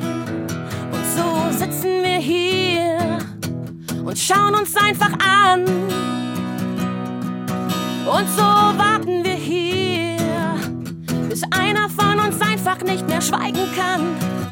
Komm, mach deinen Mund auf und lass es einfach raus. Mach doch einfach deinen Mund auf, denn stumm siehst du nicht gut aus. Komm, mach deinen Mund auf und lass die Katze aus dem Sack. Wenn du nicht gleich damit rausrückst, dann küsse ich dich mit Geschmack. Geschmack. Geht's nicht weiter? Doch hier, wie die Radioleute sagen, nur ein Teaser und meiner. Okay, ich, ich war jetzt gerade so schön drin. Gänsehautmomente mit Serafina Kalze und Christian Sorge. Sorge an der Gitarre. Vielen Dank. Ah, das ist es. Wie- Mund wie- auf. Mund auf. Wie ist das, wenn du das hier so einfach so? Ja, ich könnte Uneingesungen Nee, super. Ich finde das gut. Ich finde das gut. Ich könnte sofort irgendwie das jetzt noch einmal und auf der Bühne und raus. Ich bin da aber auch gerade so ein bisschen im Flow. Ich komme gerade schwer herunter. Von diesem ganzen- Videodreh, Ja. Mhm. ja, so gerade Geburtstag gefeiert, da müssen wir auch mal drüber reden. Oh, müssen wir das? Jetzt müssen wir plötzlich drüber reden, ja? Können wir, Klar. können wir, denke ich, denke ich. Vielen Dank, danke Christian. Danke, Herr Sorge. Ja, keine Sorge, Sorge ist da. Yes. Schön, dass wir das hier machen können. Und da stehe ich jetzt mal fix auf. Und wir hatten das Thema ja schon mal. Ah, Was kommt denn jetzt? jetzt muss ich in meiner Tasche wühlen. Hast du mir ein schönes Radeberger mitgebracht? Nee, Ich habe gedacht, im- wir machen heute hier sowieso alles anders. Und da du das ja jetzt schon mehrfach gesagt hast, habe ich gedacht, dann müssen wir jetzt auch noch mal fix anstoßen. Mein Gott. Mach off. Diese Flaschen, ja. Ich finde das so schön, worin die neuerdings Sprudelwasser abfüllen. Das ist kein Sprudelwasser. Ich weiß. Du hast, ich wusste jetzt nicht, ob ich das so machen kann, Das ja ähm, aber Serafina Kalzer hat ja selber gesagt, dass sie 40 geworden ist und das habe ich gedacht, dann, dann, ja, dann müssen wir jetzt auch übers Älterwerden reden und dann kann man auch einfach mal einen Schluck Sekt trinken. Das Wie ist, ist ja nur das ein denn? winziges Fläschchen und ich hoffe, das hört. Hast du gehört? Toll. Ich hoffe. Ich trinke ja. Also ich meine, das ist auch so ein Ding, ne? Wie oft zeigst du auf Instagram, dass du gerne mal ein Bier trinkst, ein Glas Wein, Spaß mit Freunden hast. Dann denke ich mir auch, da sollte ich letztens, kam eine Anfrage rein für eine Saftkur. Die Da bist du jetzt Influencer, hast Follower und da kommen natürlich Anfragen rein. Achso, mach, mach mal eine Saftkur. Ja. Mach mal Werbung für eine Saftkur. Okay. Genau. Und ich so, nee. Ich habe, wenn ich kann, 10.30 Uhr das erste Weißweinglas in der Hand. Also im Urlaub. da kann ich doch nicht Werbung für eine Saftkur machen. Das nimmt mir noch keiner ab. Mhm. Ich möchte noch mal betonen, ja, dass ich das natürlich in Maßen tue, ohne Scheiß. Ja. Aber ähm, ich mag es halt sehr gerne mit Es ist Freunden. ein sehr kleines Fläschchen. Ja, ist jetzt ja nicht eine Magnum, die wir hier wegknallen. Es ist ein sehr kleines Glas, Herr Bischof. Ja, das kriege ich. Im, Wobei wir ja, ne, in Vorbereitung auf die eine oder andere Sendung, rein zu Recherchezwecken, ich erinnere mich an äh, Weihnachtsmärkte. Dann haben wir getrunken. Ich kann mich nicht erinnern. Ja, ich weiß. Hätte ich mich auch nicht mehr. Wie in das Mädelsglas. Genau, das ist doch das schöne Glas. So, ach so. So, herzlichen Glückwunsch zum runden Geburtstag und dass alles wahr wird. Auf das alles wahr wird. Das wäre schön. Schön, dass du es anpackst. So, Mann, was für eine Sendung. Während ich erzähle, denke ich, ich erzähle ganz schön viel, dass du kaum was erzählen kannst. Du musst mich Ich, bremsen. ich, ich bin ja hier zum Fragestellen und nicht zum Erzählen. Oh. Ich finde, ich habe ich hab schon genug erzählt. Ja, eben älter werden. Ich, Wenn du das jetzt schon so gesagt hast, ähm, ja, ist das ein Thema für dich? Kannst du darüber reden? Ist das Mhm. was, was dich beschäftigt? Oder ist das jetzt einfach so? Du, wenn ich das richtig sehe, hattest du ja auch überhaupt gar keine Zeit zum Geburtstag feiern. Nee, tatsächlich gar nicht. Aber ich, ganz viele haben mich gefragt, was machst du zu deinem 40., was machst du zu deinem 40.? Komischerweise, Musik? ja, und komischerweise die ähm, ganz engen Leute haben mich das nicht gefragt. Meine Claudi, meine Maria, die ganz engen Freunde. Weil die wussten, ähm, völlig egal, ob die jetzt 40 wird oder nicht, ähm, die feiern, fühlen sich jedes Mal an wie ein runder Geburtstag, egal was wir tun. Ich war ganz überrascht. Pfingsten, 1. Mai, habe ich es geliebt, in die Heimat zurück nach Halle auf die Datsche. Die äh, teile ich mir mit meinen besten Freunden mittlerweile. Da bauen wir uns gerade so eine Art Herzstück in der Heimat auf, wo wir alle hinkommen können. Die sind auch ganz do-it-yourself-mäßig. Ne? Die fahren morgens nicht zum Bäcker, die fahren zum Baumarkt. und kaufen die Dinge und streichen die die Garage. Wenn mein Opa das noch sehen könnte, der würde ausflippen vor Freude. Ja, das ist das, Grund, äh, das, das Gartengrundstück von deinem Opa gewesen. Genau. Genau. Das hat er mir geschenkt und ich habe keine Zeit. Ich bin nicht mehr in Halle und meine äh, eine meiner besten Freundinnen Maria auch hat eine Familie und habe gesagt Maria, tu mir bitte den Gefallen. Und er hatte selber einen Garten und es passte ihr eigentlich nicht und dann hat sie es gesehen und sagt, na klar, wir sind hier alle groß geworden. Da hätte ich richtig Bock zu. Ich sage, es ist viel Arbeit, weil Seegrundstück. Nee, das mache ich. Und dann haben wir so einen kleinen Datschefonds gebildet oder gegründet. Da zahlen wir alle so ein kleines, Ich- also ein kleines Sümmchen X ein. Macht sich auch nicht von alleine. Genau, und sie ist ja, weil sie noch in Halle lebt, sie sind immer draußen. Äh, und ähm, Christian und ich, also mein bester Freund, ähm, wir kommen dann immer so dazu und, äh, und haben dann halt echt schöne Zeiten da. Und dann machen wir das Lagerfeuer an, drei Tage hintereinander. Erzählen, erzählen, erzählen. Einmal davon ist extrem feiern. Und äh, dann wachen wir morgens manchmal auf und dann schon an der Datsche und dann, ach, deswegen der 40. Das war für mich völlig okay so. Ich war wirklich äh, zum ersten Mal eigentlich auch bei einem Geburtstag alleine. Also ich war in München. Äh, es war äh, vor dem Aufzeichnungsbeginn. Also Du arbeitest in München als Moderatorin für Kabel 1. Genau, und wir zeichnen. Drei Tage in der Woche oder zwei Tage in der Woche? Genau, oder? ich, ich komme da montags an und äh, morgens, dienstags geht's ganzzeitig los. Da zeichnen wir alle Sendungen der Woche auf. Abenteuerleben täglich, jeden Tag 16 Uhr. So. Bin Mhm. mal gespannt, ob das drin bleibt.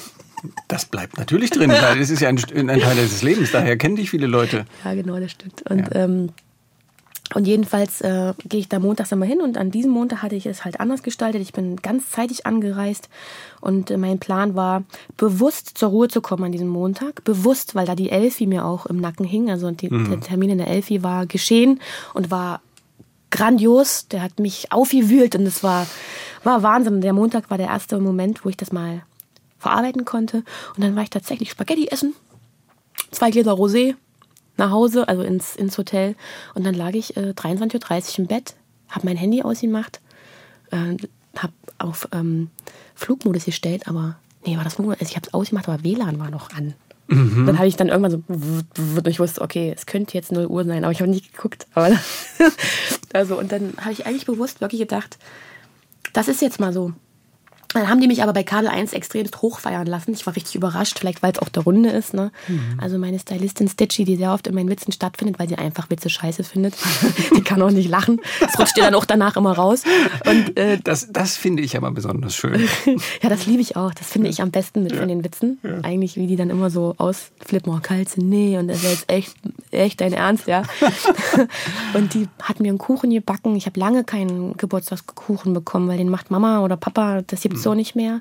Das letzte Mal von der Pflegerin meines Vaters vor fünf oder sechs Jahren kam ich nach Hause und dann hatte sie was gebacken. Meine Nachbarin hatte aber diesmal auch einen gebacken, als ich dann nach. Also es war interessant. Also der, viele haben die Maskenladies alle kamen da mit Törtchen und Kerzen und der Kabel 1 Chef brachte eine Pulle ins Studio. Ich so, mach mal auf jetzt.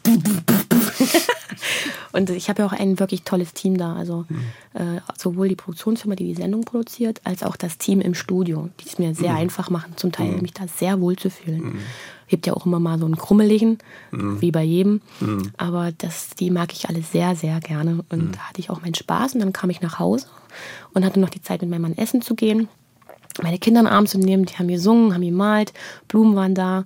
Und wir hatten äh, von meinem Produzenten die Tochter, die äh, passt jetzt immer gerne mal als Babysitterin auf die Kinder auf. Ja. Mhm. Und die ähm, war an dem Abend da und dann waren wir essen.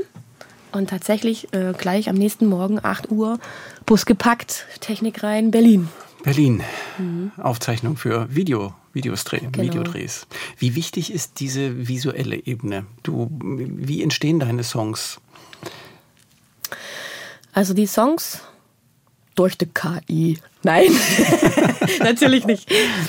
Die Songs entstehen meistens durch eine komischerweise Erfahrung visuell und Geruch. Das ist ganz irre. Ich weiß, das ist schwierig zu verstehen. Nee. Aber, also ich sehe was. Ich Wenn ich mich jetzt zum Beispiel an eine Situation erinnere, an einen Kuss oder an, wenn es ein Liebeslied ist, ja, und, oder an eine Situation und dann verbinde ich das ganz oft mit Geruch auch. Also wenn ich was rieche oder manchmal rieche ich was und denke so, oh, was ist denn das jetzt? Bei Essen oder so. Ne? Bei, wenn ich was Tolles rieche, was, was mit Essen zu tun hat, da, da, da- das trifft mich auch sofort. Ich so, oh, das ist nicht nur so, mm, Rinderrouladen, sondern oh, Rinderrouladen. Da geht, da geht's Herz auf, ja. Und, und wenn ich mich jetzt hinsetze und jetzt, nehmen wir an, ich müsste jetzt über diesen Tag schreiben, ja, oder ich nehme mir vor, Mensch, Stefan lange nicht gesehen und wir reden hier über mein ganzes Leben und in dem Moment wird mir, wird mir was bewusst. Dann versuche ich erst so die Situation abzubilden. Manchmal denke ich dann, wie hat sich das angefühlt? Was könnte das essenstechnisch sein, diese Situation? Wie würde ich die abbilden? Und dann fange ich irgendwie an zu schreiben. Da würde ich wahrscheinlich, hier steht ja nun dieses Glas Sekt und es perlt da vor sich hin. Und diese ganzen tausend Perlen, die in diesem Sekt hochgehen, sind wie all meine kleinen Lebensschritte, die jetzt da oben so blop, blop, blop, blop, blop machen und sich so ein bisschen beruhigen. Ne? Nach, auf dem Weg nach oben beruhigt sich die ganze Blaserei da und dann ist irgendwann das Glas nur noch so leicht am Perlen. Und dann kommt es aber irgendwann, kommt dieser Moment, dann nehme ich das und dann mega. Und denk mir, all die Perlen haben voll Sinn gemacht. Ich habe es auch kurz stehen gelassen und kurz gewartet, damit ich nicht rülpsen muss, wenn es zu perlig ist. Und Genau das ist der richtig. Moment, wo der Song dann kommt. Und darauf denke ich dann rum. Dann würde ich zum Beispiel schreiben, ähm, keine Ahnung, irgendwie. Ähm, also ich würde mit diesem Bild versuchen zu arbeiten. Und so gibt es in allen Situationen, wo Songs entstanden sind, immer ein Bild. Ich habe zum Beispiel mal einen Song geschrieben, der, äh, der heißt Kalenderblatt. Dieses immer wieder rund, diese alten Kalender, kennst du die, wo man das Zettelchen Ja, abreißt? ja, na ne? klar. Ja, aber die kennen ja viele nicht mehr. Ein, ein, da stand immer ein sinnreicher Spruch, mehr oder minder. Oder ein schlechter Witz. Oder ein- Ekel- oder ein ekelhaft. ekelhaft. Ein viele Witz. ja. Und, äh, und dann habe ich mal meinen Opa gesehen, wie der das immer so abriss. Und Abriss und Abriss und Abriss. Und dann dachte ich mir, mein Gott, wie, lang, wie, wie lange reißt man eigentlich jeden Tag so ein Blättchen ab? Und das ist ja eigentlich die totale Konfrontation damit. Wird da ein Tag vorbei? Wird da ein Tag vorbei? Oder halt morgens machst du es ja. Neuer Tag beginnt. Neuer, wie, fühlt sich so an wie, gestern geschafft. Neuer Tag. ja. Und ähm, Und das fand ich, äh, äh, und da habe ich äh, eine Dings draus gemacht. Ich weiß nicht, ob es er oder sie ist. Und dann hab ich so, er steht vor seinem Kalender und reißt wieder ein Blättchen ab. Und hinten drauf ein altes Foto. Oh, oh, mm, er hat mal grünes Haar gehabt. Und dann so, und, äh, und hinter ihm seine Kommune mit Schlaghosen und auch manchmal nackt. Und die Kleine, und irgendwie so, und die Kleine fragt mit großen Augen, ui, oder boah, was habt ihr damals gemacht? So irgendwie, ne? Also versucht, wie dieser Mensch den Kalender ab, kriegt gleich Gänsehaut, müssen wir aufnehmen. also das Ding, dass du halt das abreißt, dir bewusst bist heute und denkst, guckst an dir runter, jetzt habe ich hier so einen Anzug an, ich muss zur Arbeit. Ich hatte doch mal grüne Haare und hab und hab hier rufen, keine Ahnung, fuck the system. Kommt doch in dem Titel vor. Wo, wo ist eigentlich noch dieses bisschen, Ja. ähm, ihr könnt mich mal alle? Ja.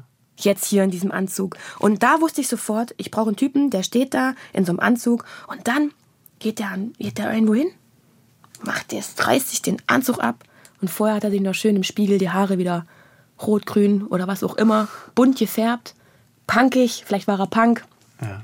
oder er holt eine alte Lederjacke raus. Ja, also, Ja. also die, die Leute, die vor diesem Kalenderblatt stehen, machen plötzlich wieder Dinge, die sie noch irgendwo haben und kommen in ihr altes Leben zurück. Und diese Bilder sind immer dann sehr schnell da. Am Anfang dieser Moment und dann, auch wenn ich was erlebt habe und denke, oh, darüber muss ich schreiben. Dann, Ist das Träume erfüllen, ist das so ein Lebensthema für dich? Das ist ja jetzt wieder so ein, so ein Thema, wo das so reinspielt. Kalenderblatt ist tatsächlich entstanden äh, nach dem Tod meiner Mama, Mhm. weil ich mich damals auch gefragt habe, ne? Ähm, da gibt's äh, die Bridge heißt, ähm, in der Bridge gibt es einen Kalender, der reißt nie ab. Da hängt dasselbe Plättchen plötzlich, Mhm. Mhm. Weil es nicht weitergeht. weil es nicht weitergeht. Äh, bleibt hängen. Keiner reißt es mehr ab. Und dann? So, ne? Ähm, und da, das hat, glaube ich, der Verlust meiner Mama so in mir gemacht, dass ich mir sage, die Träume, die ich mir erfüllen kann, die den Anschein erwecken, da ist in Anführungsstrichen nur meine Arbeit und mein Glaube an diesen Traum vonnöten. Ähm, das will ich auf jeden Fall versuchen, weil da bin ich ja Motor für, niemand anderes. Und, und auch meine Claudi, meine beste Freundin, hat vor eigentlich nicht allzu langer Zeit gesagt, ähm, auch nochmal, um es klarzustellen, äh, zu anderen, das, was die jetzt macht, da wartet die seit 20 Jahren drauf. Und die macht das jetzt. Das war so schön resolut. Dann dachte ich wieder, irgendwie stimmt's. Also irgendwie stimmt's. Ja. So. Fühlt sich das für dich auch so an? So, jetzt aber. Es könnte Hallo. natürlich sein, dass das wieder nur so ein Hoch ist. Ne? Man denkt, boah, geil, jetzt, jetzt geht's los. In meinem Leben gab es ja auch Situationen, gerade in der Musik, da hat man das vielleicht schon mal gedacht. Und dann ha, passierte wieder irgendwas. Die Angst steckt in meinen Knochen. Jetzt geht's los und plötzlich, letztes Jahr sollte es schon mal losgehen, bums, kriegt mein Vater Krebs. Leukämie und Lymphdrüsenkrebs. Da sollte eigentlich diese Nummer rauskommen, wenn alles wahr wird. Naja, mal direkt nicht gemacht, ne? Also wieder weggepackt. Ähm, nicht, dass, Davor die Pandemie. Genau. Nicht, dass mich das, äh, dass ich da, oh nein, jetzt muss ich wieder weg mit der Musik. Ich war ja schon geübt, das wieder mal wegzupacken und mich um meine Familie zu kümmern oder um meinen Vater. Und das hat beim letzten Mal, der Krebs, es hieß nicht, dass das so gut ausgeht. Aber ist es dann, Ende des Jahres nach den Chemos, wo es auch nicht, also eigentlich sollte er die gar nicht machen, weil es ihm eher nicht körperlich einfach gar nicht gut ging. Und ähm, ja, und das war dann wieder nochmal so, auch so, man kommt ja jetzt in so ein Alter, wo plötzlich die Luft manchmal dünne wird, ja. Du denkst so, wenn ich jetzt so alt werde wie meine Mama, dann habe ich ja jetzt noch 16 Jahre. Naja, danke. Das ist ja nicht mehr so viel. Oder früher dachte ich auch 20. Nochmal 20 Jahre, dann bin ich 40, habe ich immer noch ganz viel Zeit. 30, nochmal 30 Jahre, bin ich 60. Geht immer noch. 40. Oh, nochmal 40 Jahre, dann bin ich 80, das kriege ich noch hin. Aber beim 50. der Spruch, naja. Und komischerweise es sind sind viele Leute, die tatsächlich noch älter sind als ich, aber nicht so viel, in der Vergangenheit auch gegangen, auch in meiner Heimat. Musiker, ähm, Menschen, wo man nicht weiß, warum und plötzlich Herzinfarkt wie bei meiner Mutter, ja, vor zehn Jahren. Und dann denkst du, meine Güte, das kann ja wirklich von heute auf morgen äh, einfach alles anders sein.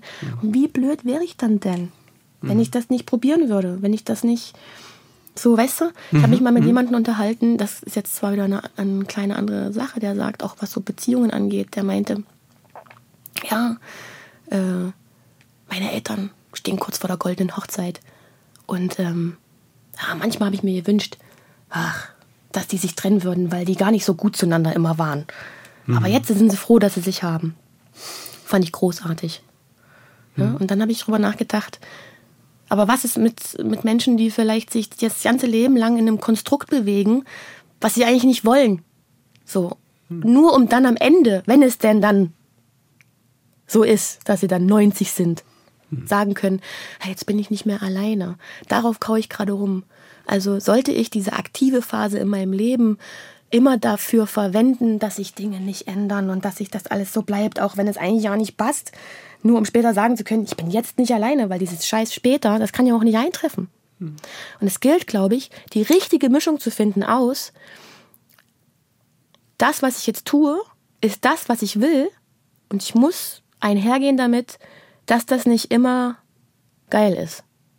Aber wenn es mich zu lange irgendwie negativ beeinflusst, dann sollte ich diesen Zustand ändern und ihn nicht so behalten, nur um vielleicht später nicht sagen zu müssen, es war ein Fehler. Weil wir machen keine Fehler, wir Menschen. Wir machen Erfahrungen. Wenn wir, wir machen keinen Fehler. Wenn wir uns entscheiden für etwas, dann tun wir das, weil es in dem Moment die richtige Entscheidung ist. Es ist nie ein Fehler. Und dann kann man hinterher drauf gucken, warum habe ich das gemacht? Wie hat sich das dann angefühlt? Ähm, Wie beurteile ich es jetzt? Was lerne ich draus? Ja. Und das Im Alters, positiven ja, Falle. und das Altersding, ja, also klar. Also ich würde lügen, wenn meine beste Freundin und ich nicht manchmal nackig vorm Spiegel stehen und merken, dass da sich was verändert. Bei ihr mehr als bei mir.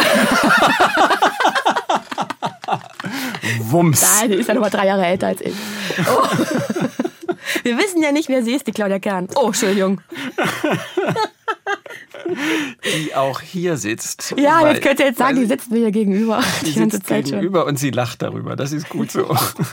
es ist schön, eure Vertrautheit zu spüren. Ja, also das Altersding ist halt, wir haben letztens darüber gesprochen, ich setze mich viel damit auseinander, weil mein Papa ist ja, wie gesagt, in, einer, in einem, einem Pflegefall und du fragst dich, wie wird's mal mit mir weitergehen? Ja, ich habe Kinder, will ich, dass die aber später sowas machen? Ich sage mir immer ja. ich hätte da jetzt nicht dagegen, wenn die sich so um mich kümmern wollen. Aber wir haben über Alters-WGs zum Beispiel gesprochen Ja.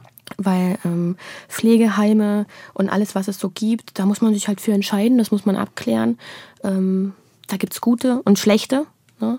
Und ähm, wir haben mal darüber gesprochen, dass wir halt gerne so eine, so eine WG werden würden später, so mit unserem Witz und großes Haus und da alle rein. Und das finde ich gut. Und was ich am, was ich am, am Älterwerden total mag, ist diese in meinem ja sehr lebhaften Wesen einkehrende Ruhe, wo man sich jetzt fragt, wo denn die? Aber es mag Also ich brauche dich jetzt hier in der Sendung nicht unbedingt. Ich finde das sehr schön, dass es so ein bisschen unruhig ist. Aber ja, ich weiß, wovon du sprichst. Ne? Also ich nehme mich gerne mal zurück. Äh, Ich plane Tage, an denen ich wirklich alleine bin. Ich kann mich nicht zu Hause entspannen. Zu Hause muss ich mich um meine Kinder kümmern, da muss ich die entertainen. Und das tue ich auch. Äh, Also ich muss wirklich raus dafür, um Ruhe zu finden. Konstantin sagt, das ist so, das ist Natur, wir Menschen sind so. Und ähm, also ich brauche da, das, das mag ich immer. Früher konnte ich es nicht verstehen. Was machst du denn da? Ja, nicht. Wie? Nö, ich liege da den ganzen Tag rum und starre Löcher in die Luft. Herrlich. Heute denke ich, herrlich. Ja. Herrlich ist das. Einfach mal Zeit verstreichen zu lassen, weil Ja. Zeit sonst immer so kostbar ist. Oh, kann ich mir einen Song wünschen? Ja, los. Fällt mir gerade ein, Stefan Gwildes. Mit dem hatte ich in der Elbphilharmonie zu tun. Ja. Und das ist wunderbar. Der sagt nämlich auch, äh, einfach mal Löcher in die Luft starren, äh, nichts machen, sich am Arsch kratzen. Das, ist, das kostet auch nicht viel, ist nicht teuer. Und, äh, und das macht ihm, also das holt, erdet ihn auch sehr und ähm, macht, gibt ihm immer wieder Kraft und so. Und das, finde ich, das fällt mir gerade ein. Und er hat ein schönes Lied, das heißt ähm, Meer. Mehr. Hm, Also wie das Meer. Wie das Meer. Das ist eine äh, Liebeshommage von ihm an, an das Meer. Das Meer. Ich höre es rauschen. Ja, und das andere kannst du ja überlegen, welchen spielst, wäre, wenn alles gesagt ist. Hm. Wunderschöner Song. Hast du den schon mal, der, äh, schon mal in deiner Sendung? Ja. Hast du schon? Ja. Dann weißt du doch, dass der toll ist. Ich, weiß, dass der toll ist. Ich kann mich jetzt nur an den, Song nicht erinnern. Vielleicht ist der auch neuer. Es, es ist schon ein bisschen her. Ja, der er ist ein bisschen älter. Vom Album Bunt. mm, Zwei, oh, ich weiß nicht, zwei, drei Jahre alt. Wie auch immer. Stefan Quildes ist toll. Auf jeden Fall. Mhm. Genau. Und Serafina Kalze ist zu Gast. Kriegen wir noch einen Witz? Freilich. Muss ja ganz neu sein. Nö. Der kann auch einer sein, den ich schon veröffentlicht habe. Natürlich. Ansonsten gucke ich hier rein, da sind die noch nicht veröffentlichten. Nee, nee. Okay, dann erzähle ich mal den, den ich sehr mag. Ja, sehr schön. Der ist aber noch nicht so alt, weil ich habe ihn halt erst gebracht. Also, folgendes. Siehst du, geht schon wieder los. Ich weiß schon, ich kenne schon wieder diesen. Ja, total aber ich gespannt. weiß, ich fange ja diesen Witz an und habe dieses Bild des Witzes im Kopf. Ja. Und ich stelle mir leider auch diese Witze immer bildlich vor. Ich meine, Was kommt Ja, jetzt? pass auf. Also ein LKW voller Pinguine. Ja. Das ist doch absurd. Ein LKW voller Pinguine hält an der Raststätte, weil der Fahrer muss mal eine Pause machen. Kommt ein anderer Typ vorbei, sieht den LKW und sagt, sag mal, du hast ja lauter Pinguine auf dem LKW. Siehst du, wie du guckst. Das ist es ja. Das ist es jetzt schon. Ja, aber jetzt, die, Zus die Zuhörer hö- sehen ja nicht, wie du mich jetzt anguckst. Verstehst du? Das ist doch das. Das ist genau das, was ich meine. Du guckst mich mit solchen großen Augen an. Und ich weiß, es wird einfach nur, es wird sinnlos. Aber gut, ich versuch's nochmal. Also, wir sind stehen geblieben bei. Ein Typ sieht diesen LKW und sagt, was das? Ja, das ist ein LKW voller Pinguine. Ja, ich weiß auch nicht, wie die da auf diesen LKW kommen oder keine Ahnung, was ich mit denen machen soll. Dann sagt der Typ, ja, fahr doch mal in den Zoo. Ja, ist eigentlich eine gute Idee. Am nächsten Tag, selber LKW-Fahrer, der gleiche LKW, alle Pinguine immer noch drauf, aber diesmal alle mit einer Sonnenbrille auf. Wieder an der Raststätte kommt der Typ schon wieder und sagt, sag mal, du hast ja immer noch alle Pinguine auf dem LKW. Jetzt bin ich auf die Pointe gespannt. Da sagte er, ja, ja, voll cool. Gestern waren wir im Zoo, heute fahren wir den Strand. Das ist doch, ich meine, und dann sagte in dem Moment, sagte mein bester Freund, dem hatte ich den Witz erzählt, oh, Fine, den könntest du noch weiterspinnen. Ich so, na freilich. Klar geht's. Am nächsten Tag alle Pinguine, Stock in der Hand. Heute gehen wir wandern. Zwei? Stöcke macht sich viel besser. Sagt Aber er. siehst du? Ja, wunderbar. Und das haben sie ja jetzt nicht gesehen. Aber wenn man diesen Witz erzählt, Stefans Augen gingen so auf und er Was hing mir jetzt? an den Lippen. Und Ich ich, spreche von Pinguinen und du hängst mir an den Lippen. Welcher sehr gut in der letzten Zeit lief, war übrigens, ähm, wie heißt das Lieblingsgemüse von Notfallsanitätern? Von Notfallsanitätern. Das wird jetzt bestimmt ganz schwarzhumorig. Rettich. Das ist süß. Rettich. Und wie kann es dann sein, dass so ein Witz viral geht, weil tatsächlich das Bayerische Rote Kreuz den geteilt hat und meinte, ihr müsst den alle teilen. Also danke, Bayerisches Rotes Kreuz. Rettich. Rettich. Rettich. Danke, dass ihr es rettet. Ihr Rettich-Freunde, Oh, oder, pass auf, Freundinnen. Einen noch. Ja. Den kennst du vielleicht. Ähm, um mal so ein bisschen meinen Dialekt da reinzubringen. Ja. Ähm, was macht ein Fisch im Kettenkarussell? Was macht ein Fisch im Kettenkarussell? Was macht ein Fisch im Kettenkarussell? Na, dem wird wahrscheinlich schlecht. Der dreht durch. Durchdrehen! Durchdrehen. Der dreht durch! Der dreht durch. Halle. Serafina Kalze kommt aus Halle. Wie viel, wie viel Halle steckt denn noch in dir? Boah, 100 Prozent. Aber du bist doch jetzt, du, du arbeitest in München, du lebst schon mm, etliche Jahre in Hamburg. Davor warst du in Berlin. Im, aber es steckt noch viel Halle drin.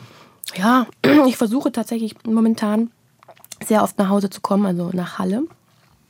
Weil Du sagst zu Hause, nach Hause zu kommen. Ja, und das Nachhause ist wieder so entstanden durch diese Datsche, die wir da jetzt haben, wo meine, meine Maria mit ihrem Mann und Kind und äh, Christian, wo wir alle zusammenkommen, in die Stadt fahren, um einzukaufen, Dinge zu besorgen, Eis essen gehen oder ausgehen.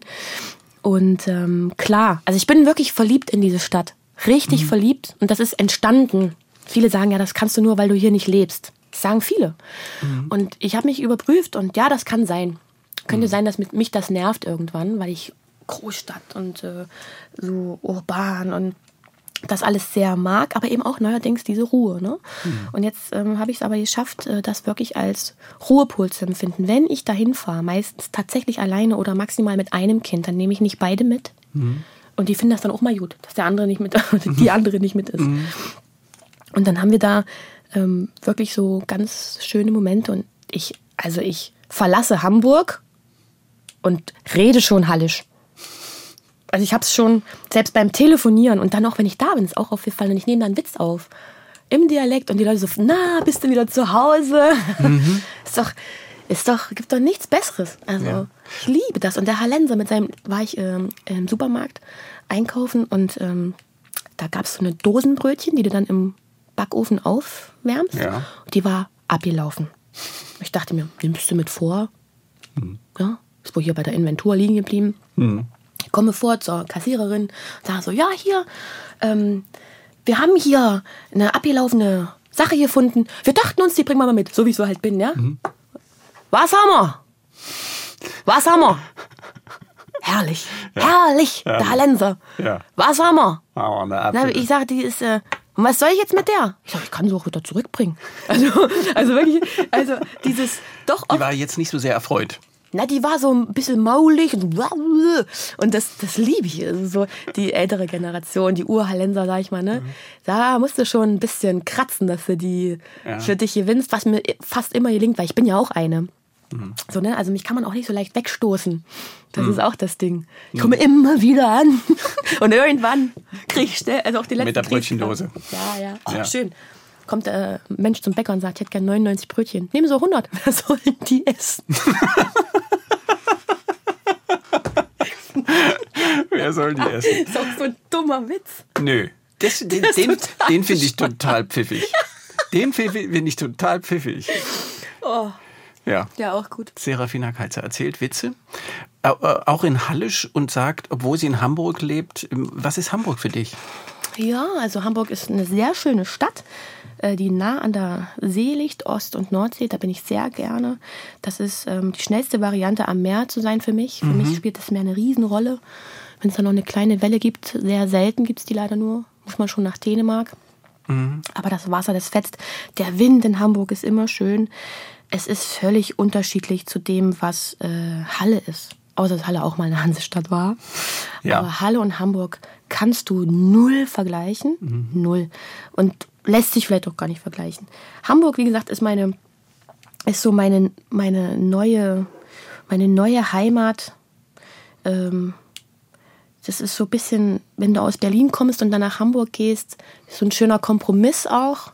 Hier jetzt, also in Berlin fällt es mir auf, wenn ich da bin, da waren wir ja zum Videodreh, das ist jetzt wirklich wuselig und boah, und alles ändert sich fast sekündlich und hier noch und da noch und puh, dass ich mir auch manchmal denke, hui, hier möchte ich jetzt mit meinen Kindern ehrlich gesagt nicht leben, das wäre mir zu krass, das wäre mir zu viel. Wenn ich in die, also wenn ich in Berlin nie weggegangen wäre, würde mir das vielleicht nicht so auffallen. Aber Hamburg hat mich da gut abgeholt. Ich mag es da, ich bin da gerne.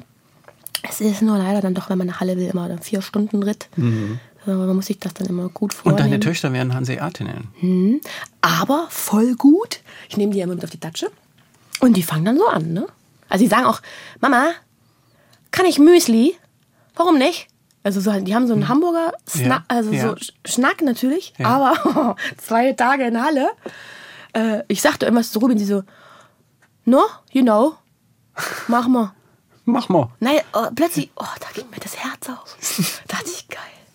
Mega gut. Ja. Wie empfindest du das dann, dass gerade Halle äh, ja so ein, äh, ja, im Westen quasi ignoriert wird und äh, ansonsten einen schlechten Ruf hat?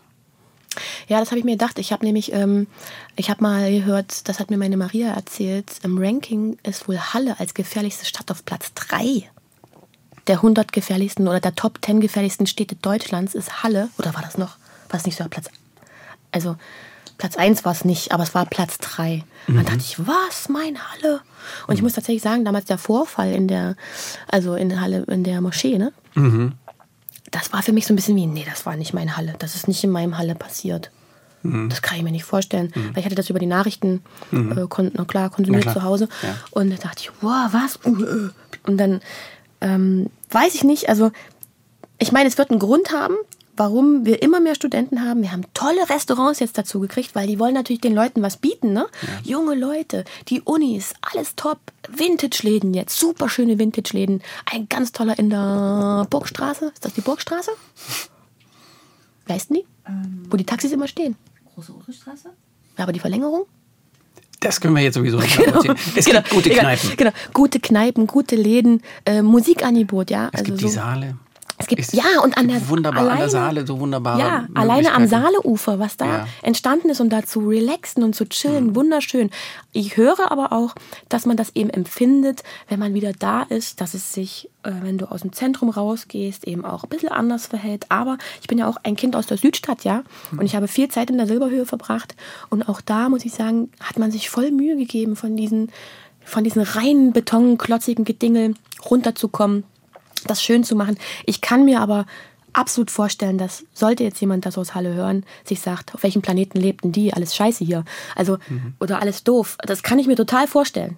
Ja, es ist nur so, so empfinde ich. Ich habe letztens äh, über Schwerin so gesprochen und über, ja, über Schwerin, weil mein, mein Tonmann aus dem Studio kommt aus Schwerin. Ich sage, oh, schön, ich war in Wismar. Und ich habe, also wie ich das da empfunden habe, und er guckte mich mit Riesenaugen an, weil er Angst hat, wenn seine Mama mal in die Heimat fährt, dass ihr die Tasche geklaut wird. So, ne? Also, ich bin auch manchmal, ich heb's zu, eine ganz schöne, äh, naive, optimistische Wunderblume. Aber gut, so ist Aber es das halt. hilft dir im Leben. Es hilft mir im Leben, ja. Ja. Ist mein Eindruck richtig, dass das Leben gerade mm, ganz schön schnell ist? Ja, Das Serafina Kalze Leben? ja. Aber das hast du mich auch bei der letzten, beim letzten Interview gefragt. Und das Ding Da war ist, das auch schon so. Wahrscheinlich ist es immer schon so. Ja, ich glaube auch. Krass, ne? Okay. Okay, dann ist es wahrscheinlich einfach immer, immer so. Vielleicht ist das deine Geschwindigkeit, Ich glaube auch, ja. deine Lebensgeschwindigkeit. Aber ich gebe zu, äh, jetzt gerade, du hast schon recht.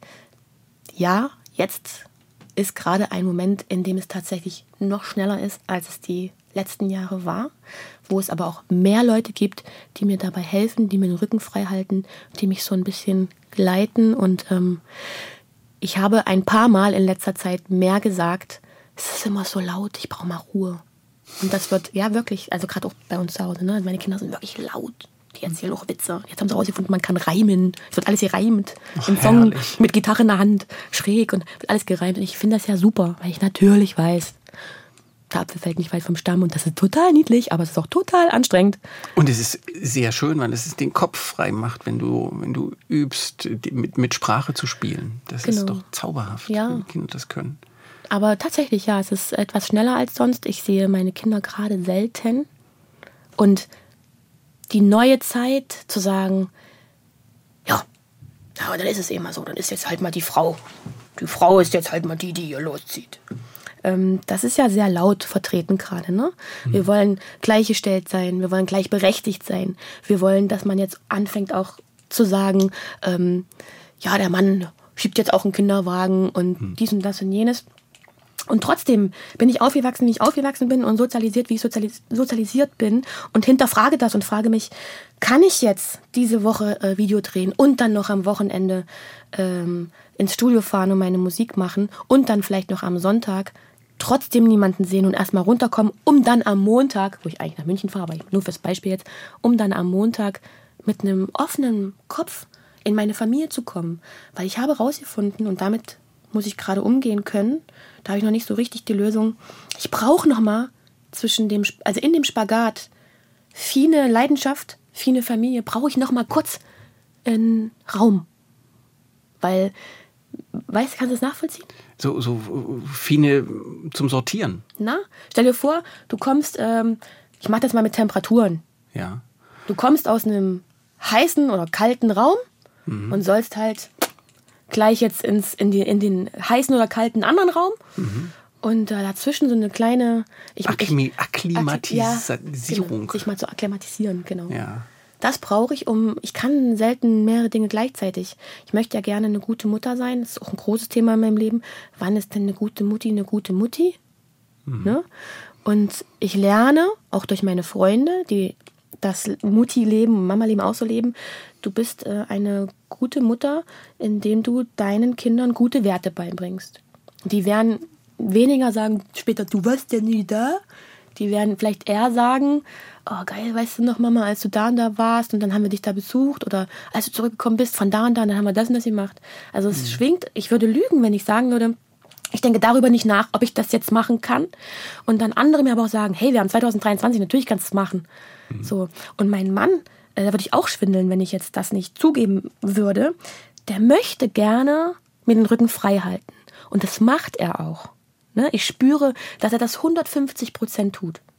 Ich kann, ich kann das machen mit meiner Musik, der ist da stolz drauf, der findet das super. Aber er ist ja auch nochmal 13 Jahre älter. Das heißt, auch in einer ganz anderen Generation groß geworden. Und dahinter steht seine Mutter, die ihn ja auch erzogen hat irgendwie. Doch man holt die Kohle rund, ne? Also wie so war. Und deswegen, der will das gerne und gibt sich auch Mühe. Aber natürlich gibt es bei ihm auch so den Moment, wo er sagt, äh, du sprichst deine Termine gar nicht mehr mit mir ab. Und, ne? Aber, also, das kommt dann halt so durch. Bei mir kommt das schlechte Gewissen durch, kann ich das jetzt so machen? Und bei ihm kommt durch, nee, ich könnte jetzt auch mal wieder was machen. Das ist so.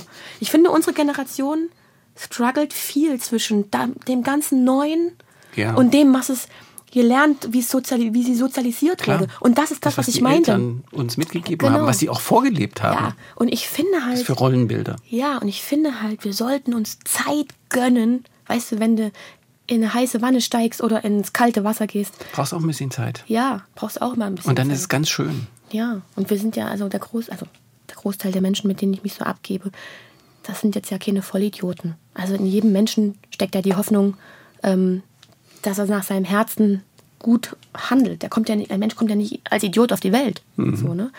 Und deswegen, ich finde es manchmal schade. Es gibt ein schönes Beispiel, eine Frau in Berlin, eine alte Frau in Berlin, ich habe das mal selber erlebt, eine der letzten Prenzlauer Berg-Damen. Ja, oder Kreuzberg. Egal. Die ging in ein Café rein und sollte, äh, wollte einen Kaffee bestellen. Und die Person an der Bar, Englisch sprechend. Und wollte auch auf Englisch. Also Fehler 1. Okay, wir sind urban, wir sprechen Englisch, alles gut. Aber wo habe ich als Mensch jetzt das Feingefühl, da kommt eine 80-jährige Frau rein. In dem Moment schalte ich schon mal um und probiere möglichst, wenn ich jetzt auch hier nur Tourist bin oder wenn ich jetzt einfach nur hier bin, um äh, hier eine Zeit zu verbringen, das ist ja in Berlin oft der Fall, ne? Man ist ja manchmal eine Phase hier. Ja. Dann muss ich doch dieses Feingefühl haben, um zu probieren, auf meinen deutschen Worten, die ich kann, zu fragen, was ich denn gerne hätte. So, ne? Hip, Englisch, alles gut. Aber ich muss doch das Feingefühl haben. Jetzt kommt eine ältere Dame rein. Ich brauche die Empathie. Die braucht dafür. ihr, ja. Und dann bestellt sie und dann brauchst du, glaube ich, auch nicht die ganze Batterie aufmachen, wollen sie Hafermilch, wollen sie so, ne, so, ne. Und dann sagt sie normale Milch und dann wird angeranzt, was ist denn normale Milch? Sie meinen Kuhmilch. Ah ja, Entschuldigung. Hm, hm, hm. Und dann noch mit Karte zahlen, weil Bargeld ist nicht mehr. Überleg dir das mal, was da alles auf dich reinknallt. Smartphone, äh, Online-Banking. Und dass dich das überfordern Ja, kann. Das ist ganz einfach nur nachvollziehbar. Rücksicht. Rücksicht nehmen im eigenen Wirkungskreis. Äh, Asharia Lavadama, hoffentlich habe ich es richtig ausgesprochen, Mönch aus Bhutan zu Gast in der Elfi. Es hätte dir sehr gefallen, Stefan, merke ich gerade. Der, Hm. Der heißt so. Der heißt so. Der sprach darüber, ähm, in Bhutan gibt es das ähm, Bruttonationalglück. Dort ist Ja, äh, ja. festgeschrieben per Gesetz, der Mensch soll glücklich werden und nicht das Land soll zu Reichtum kommen. Und äh, Tourismus auch am Tag 400 Euro. Warum? Weil es eben da teuer ist, damit keiner kommt. Wir würden hier gerne angeln. Aber warum? In dem Wasser schwimmen doch unsere Fische. Fertig. Ja, wir würden hier gerne ein, Haus, ein Hotel bauen, aufstocken. Aber warum? Das Haus ist doch groß genug. Die gehen mit 101 Leuten durchs Land und fragen, bist du glücklich? Wo ist die Kita? Wo ist der nächste Supermarkt? Wo ist dein Feld? Wie sieht deine Geräte aus? Was können wir verbessern? Dieses Bhutan, machen wir uns nicht vor, kriegst du in Deutschland nicht gemacht, weil auch dort wachsen die Menschen so auf.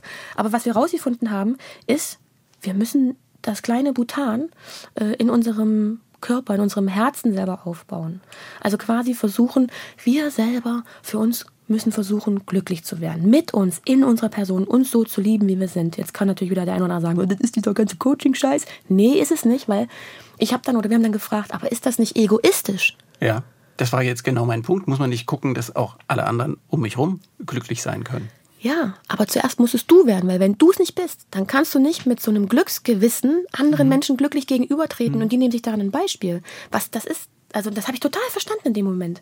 Wenn ich glücklich bin und gute Laune habe, dann kann ich ja andere dazu animieren, auch gute Laune zu haben. Jawohl. Ne? Wenn, also wir können. Witze erzählen. Ja, zum, Zum Beispiel. Beispiel. Aber der, der hat zum Beispiel auch gesagt, der Wirkungskreis, also dieses vielleicht fünf Meter um mich herum, 25, 100 Meter, meine Nachbarn, also quasi vor meiner Haustür, dafür zu sorgen, dass es den anderen gut geht, dass man gut miteinander ist. Wenn es alle tun würden, gäbe es einen positiven Flächenbrand des Glücks. Also wir müssen ja nicht immer alle versuchen, alle zusammen jetzt was zu regeln. Weil wir Deutschen verlieren uns nämlich gerne in der Organisation, erstmal alle zusammenzukriegen. In Bhutan, Wie mir tut, der, genau, mir tut der Kopf weh. Ja, da gibt es ein Krankenhaus, sagen wir hier, die nehmen dich an die Hand, komm mit, wir gehen ins Krankenhaus. So, weißt du? Und das scheitert ja hier daran, dass man erstmal pff, total viel Fässer aufmachen muss, bevor es zum Eigentlichen kommt. Gibt es nicht noch eine Verordnung dafür? Genau. Aber wenn wir verstehen, dass wir nicht alleine alles re retten können und regeln können, sondern auch versuchen, in unserem Umfeld wahrenden Auges zu sehen, der braucht Hilfe, da ist jemand auf Hilfe angewiesen, der könnte jetzt mal ein nettes Wort gebrauchen oder ein offenes Ohr, dann merken die auch, was ist mit dir heute los? Das wünsche ich mir so. Das versuche ich zu machen. Gelingt mir auch nicht immer. Auch ich bin jemand, der schlechte Tage hat. Aber das war so erleuchtend, dieses Gespräch. Und wie er da so da saß und das erzählte, das leuchtete mir total ein. Total. Bisschen weniger, ähm, bisschen weniger und mehr so, ja, Ja. so, ne? Lächeln. Seid ich- nett zueinander. Ja, seid, nett freundlich zueinander, auch wenn es so ist, wie es ist. Ne? Ja. Na klar, ist das kann man nicht unbedingt nett sein, wenn man nicht weiß, wie man die Heizrechnung bezahlt. Natürlich ist es erlaubt, Scheißlaune zu haben, wenn man jetzt irgendwie für 50 Euro nur noch einen halben Wagen voll hat. Das verstehe ich alles, alles. Und jetzt kann man sagen, nee, nee, nee, du hast die Probleme nicht. Ja, kann man sagen, zu Recht, ja, weil ich vielleicht einen anderen Job habe oder keine Ahnung was. Ich erlebe schöne Sachen, ähm, aber im Grunde gab es bei mir ja auch andere Zeiten. Da war das Licht aus. Ich habe die Lampe nicht angekriegt, weil das Konto war überzogen. So. Und nicht, weil ich dran schuld war, aber das ist eine ganz andere Geschichte. Aber da musst du ja auch irgendwie klarkommen. Oder wenn eben Schicksalsschläge passieren. Es ist halt, wir haben es in der Elfi, in unserer Show Glück im Unglück, haben wir einen Perspektivenwechsel versucht. Auf Elfi-Sprache Moll in Dur. Also wir haben, Konstantin hat äh, gespielt. und wir haben, Klavier. Genau, und wir sind in dieses Wenn alles wahr wird Lied so eingestiegen. Man könnte es in, in Moll singen, wenn alles wahr wird. Und der Text bleibt. Ja? Und jetzt Perspektivenwechsel. Draußen regnet es heute. Könnten sagen, oh, Wetter Regen, na toll, oh, Regenwetter, Mistwetter. Oder wir sagen, oh herrlich, heute muss ich mal nicht raus. Muss dieses schöne Wetter nicht genießen. Ey, ich kann einfach auf der Couch sitzen und irgend mir irgendeine Serie ansehen, Musik hören. Ich muss nicht raus, ich ziehe Hausschuhe an und Decke drüber und lesen. So. Also Perspektivenwechsel, der braucht auch ein halbes Jahr, bis der sich irgendwann natürlicherweise von alleine dein Optimismus sich so ändert, dass du Dinge so siehst. Und dann haben wir eben das gleiche Lied, derselbe Text, aber in Dur. Und alles war viel schöner. Alles ist viel schöner. Aber wie gesagt, ich bin noch naiv und sehr optimistisch. Also Aber das können wir doch auch alle auch gebrauchen, dass wir alle so ein Stück Zuspruch kriegen. Das ist doch auch eine der fine, fine Botschaften. Ja. Ich wollte eigentlich ganz zum Schluss fragen, was die Botschaft ist, die du senden willst mit all dem, was du tust. Aber wahrscheinlich hast du es jetzt Ja, auch gesagt. Die Botschaft, die ich senden wollen würde oder wo ich mich super freuen würde, wenn die ankäme, Perspektivenwechsel. Schau dir die Situation, die dich wirklich momentan äh, schlecht gelaunt sein lässt, an und dreh sie um. Mach genau das Gegenteil davon. Das fühlt sich strange an, weil man vielleicht denkt, das ist aber nicht das, was ich will. Wer möchte denn nicht eigentlich lieber gut gelaunt sein als schlecht gelaunt? Damit sage ich nicht, dass der eine oder andere jetzt meine Witze auch gut finden muss. so ein Perspektivenwechsel. Man muss ihn nicht gut finden, aber man kann immer drüber lachen. Ja. Das ist doch schön. Manche lachen auch heimlich drüber. Im Keller. Ja. genau. Okay, dann zum Schluss ein letzter Witz. Noch einer. Haben wir noch einen? Was Mhm. heißt wir? Du. Ähm. Ach nee, ich nehme einen, den ich schon gemacht habe. Ähm, also, einer meiner Lieblingswitze ist auch aus der letzten Zeit. Ich beginne mich schon zu fürchten. Ach so, ja, guck, der ist eigentlich ganz süß. Also der von früher. Also der ist schon ein bisschen jetzt aus der Anfangszeit meiner Witzekarriere. Aber der ist auch unfassbar süß. Du bist ja auch von früher. Los, mach los. Also zwei Flöhe. Siehst du, geht schon wieder mit deinen Blicken los, aber gut, haben wir ja jetzt schnell. Zwei Flöhe verlassen ein Restaurant Ja. und sagen, gehen, gehen wir zu Fuß oder nehmen wir uns einen Hund? Das ist doch ein schöner Witz. ist Gehen wir zu Fuß oder nehmen wir uns einen Hund? Das ist wie wenn ein Igel am Kaktus vorbeiläuft. Mama, bist du's? Das ist ja so bildliches Zeug. Ich liebe es halt. Ich liebe es halt. Einen Hund. Vielen. Dank. Vielen Dank für den ja. Optimismus und den Perspektivenwechsel und die Offenheit und das wahrhaftige Erzählen und vielen Dank für die Musik. Ja, Serafina danke, Kalze. Danke, dass ich hier sein durfte. Dankeschön. Es war sehr schön. Prost. Ja. Nochmal. Wow, was für ein schöner Klang, obwohl es ganz die billigen Kantinengräser sind. Siehst du? Geht alles. In jedem Schrottglas steckt hm. auch ein Champagnerglas. Perlt ist so schön. Und dann macht ich muss mir das merken mit diesem Lied. Das ist super. Mit dem Lied. Macht viel ein Lied draus. Und wir machen noch einen Podcast aus dem Ganzen, weil es so schön ist, dass man es immer wieder hören will. Machen Sie es doch auch gern in der ARD Audiothek. Da gibt es dann auch die tollen Geschichten von Monis Menschen. Der Sonntagsbrunch, ein Podcast von MDR Sachsen.